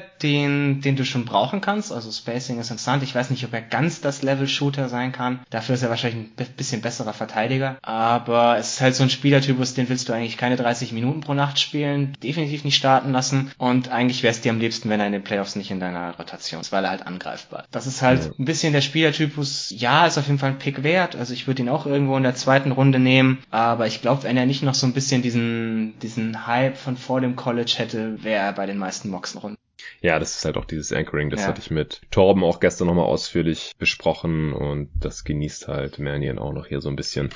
Ja, Theo Maledor, für den ist auch nicht so gut gelaufen. Vor einem Jahr, da hatte Julian Barsch sich noch überlegt, welchen französischen Point Guard er besser findet. Ja. Du hast den Pod auch nochmal angehört, äh, Killian Hayes oder halt ja. Maledon. Und jetzt ist die Frage hier eindeutig beantwortet, nachdem wir Hayes auf eins haben auf dem Board und äh, Maledor ist da gar nicht mehr drauf gelandet. Er hat in Frankreich gespielt für Villeurbanne und ist äh, 6'5, also ähnlich groß wie Hayes, 6'5 und ein Viertel Inch, 6'8 und drei Viertel Wingspan, 190 Pfund. Das sind ziemlich exakt dieselben Maße wie Bruce Brown mhm. von den Pistons und von äh, University of Miami. Warum hat's Maledon jetzt hier nicht mehr reingeschafft und er wird in den meisten Mocks auch erst in der zweiten Runde geführt? Maledon hatte ein bisschen eine enttäuschende Saison, wobei vieles von dem, was jetzt schiefgelaufen ist, konnte man irgendwie eigentlich auch schon ein bisschen erahnen. Also er ist ein guter Shooter, aber er hat überhaupt kein Potenzial, irgendwelche Vorteile zu gewinnen. Nicht wirklich athletisch, kein gutes Ballhandling. Hm es ist halt dann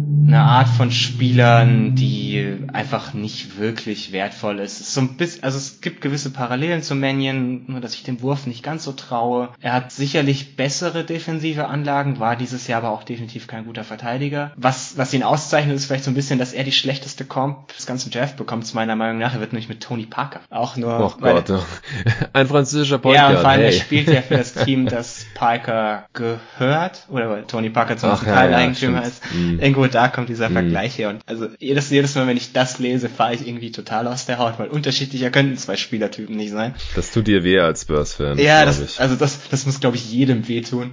Also wenn du von einem Spieler redest, der eigentlich nur werfen kann, aber ansonsten nichts, ist jetzt Tony Parker nicht die erste kommt, die dir einfällt. Nee. Deswegen, ich, Maledon ist halt, also es ist ein bisschen wirklich ähnlich wie Manion. Also dieser Spielertypus, ja, bringt ein bisschen Spacing mit, hat vielleicht sogar ein bisschen mehr defensives Potenzial. Also ich mag ihn ein bisschen mehr als Manion. Ich habe ihn in den hohen 30ern, also niedrige 30er, 32, 33 irgendwo auf meinem Board. Das habe ich dann da nicht mehr so ganz ausformuliert. Aber, also es ist halt ja. so der, der Spielertypus wieder ähnlich wie bei Manion. Du stellst den irgendwie neben einen anderen Creator, also du willst nicht, dass er selbst irgendwas mit dem Ball in der Hand macht, dann liefert er dir Spacing, kann vielleicht irgendwie ein okayer Verteidiger für seine Position sein. Das für ihn die sehr leid. Okay. Trey Jones, da hatten wir vor einem Jahr auch noch drüber gesprochen. Das ist auch ein Spieler, den ich vorletzte College-Saison relativ viel gesehen hatte, weil er halt mit Zion und RJ Barrett zusammen gezockt mhm. hat und Cam Reddish.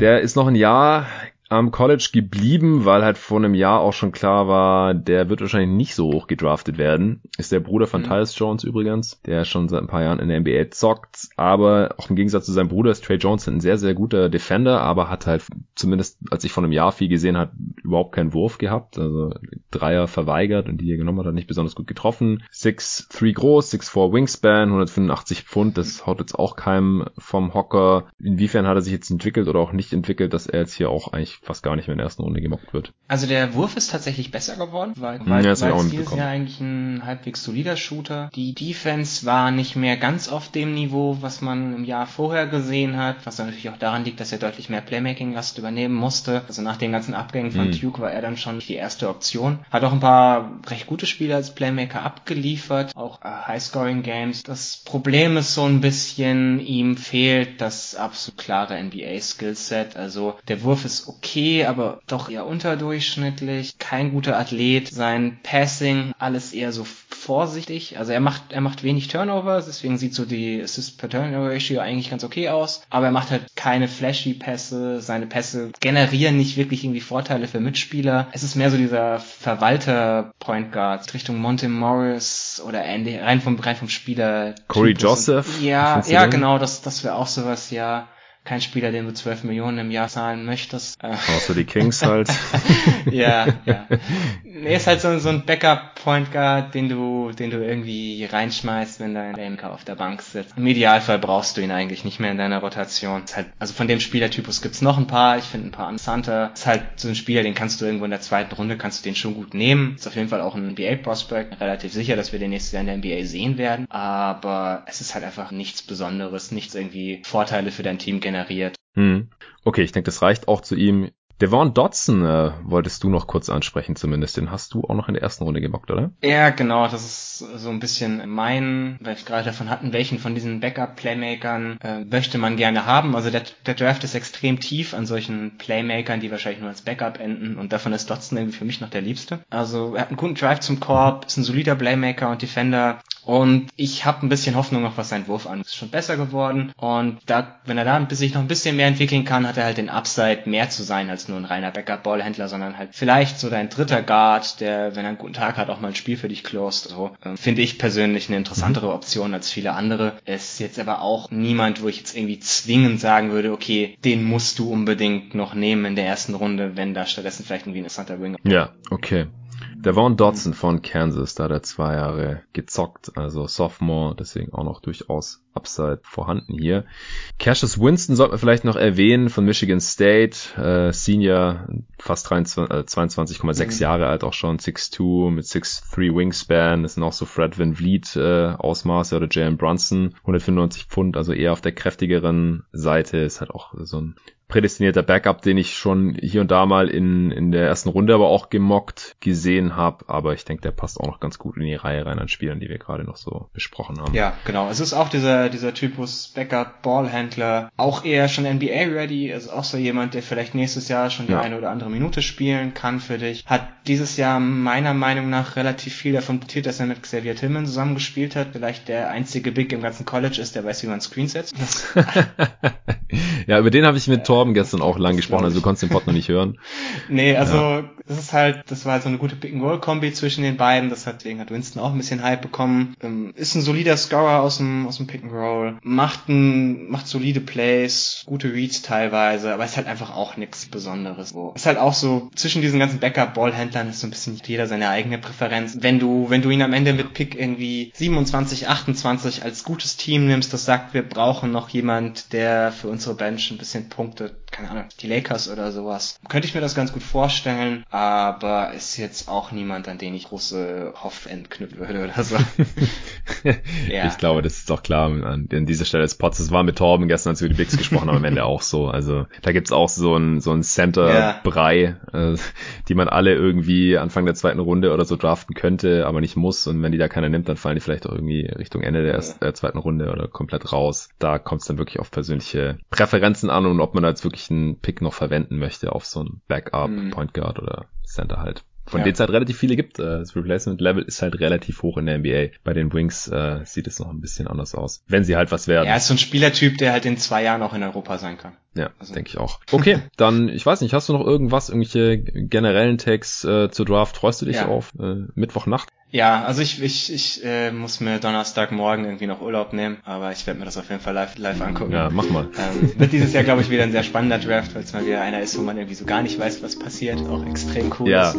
Und es ist halt jetzt halt für mich jetzt das erste Mal, dass ich wirklich irgendwie so tief in diese ganze Draft-Coverage eingestiegen bin. Ist ja eigentlich normal auch nicht so mein mhm. Ding. Ich habe in den letzten Jahren irgendwie immer nur so die paar Prospects gescoutet, die halt mit den Spurs in Verbindung gebracht wurden, weil ich einfach nicht Zeit dafür hatte. Ja, dieses Jahr hatte man ja plötzlich vier Monate Zeit zwischendrin, die habe ich dann dafür genutzt. Ähm, also ich habe auf jeden Fall Bock auf. Ja, ja, ich auch auf jeden Fall. Äh, Tobi Berger kommt auch rüber aus Leipzig zu mir nach Berlin und wir schauen das dann zusammen live an. Und äh, ich denke, wir nehmen dann auch vielleicht noch einen Podcast dazu auf. Also wird auf jeden Fall cool. Vielen Dank dir, dass du dir heute die Zeit genommen hast, hier die ganzen Playmaker mit mir zu besprechen. Jetzt muss ich mir noch bis morgen Gedanken machen, wo ich dann Hayes, Ball, Maxi und Co. insgesamt einordnen werde. Und dann ist es ja auch schon bald soweit. Äh, danke auch nochmal an die Jungs, die als Supporter bei Steady dazugekommen sind. Wie gesagt, wenn ihr auch einsteigen möchtet, weil ihr die Formate hier cool findet, weil ihr gerne den Podcast hört und euch wünscht, dass das noch für viele weitere Saisons der Fall ist, dann geht auf steadyhq.com slash jeden Tag NBA und sucht euch eins der drei Pakete zum Unterstützen aus. Äh, ihr könnt Tobi auch auf Twitter folgen übrigens, wenn ihr mit ihm diskutieren wollt. Er diskutiert sehr, sehr gerne auf Twitter. Also du bist echt ja. einer der aktivsten von allen, die ich überhaupt kenne. Äh, ihr findet ihn unter Tobi Bühner als ein Wort und mit U-E-H. Tobi Bühner. Ja. Also nicht nur über die Draft, auch über die NBA. Äh, bist ja auch einer unserer Schreiberlinge für die NBA-Redaktion bei GoToGuys.de, die äh, wir jetzt leider schließen zum Ende des Jahres. Aber du warst einer der letzten, die wirklich noch regelmäßig Content rausgeballert haben. Kommt auch nochmal eine Off-Season-Preview. Kings. Ah ja, stimmt, die Kings äh, stehen noch ganz, raus. Ganz, ganz, ganz toll. Ja, du hast ja schon, schon ein paar rausgehauen. Bucks, Clippers und Mavs, richtig? Genau, ja. wenn ihr die Off-Season-Previews zu den drei Teams lesen wollt, dann geht auf go-2-guys.de und äh, dann findet ihr die Artikel da auch noch. Und da findet ihr natürlich auch das Draft-Ranking, wo Tobi auch äh, dran mitgewirkt hat. Profil hast du keine geschrieben, oder? Nee, nur gegen gelesen. Aber beim Ranking hast du ein bisschen mitdiskutiert. Ja. Genau, das wär's. Vielen Dank für alles und bis zum nächsten Mal.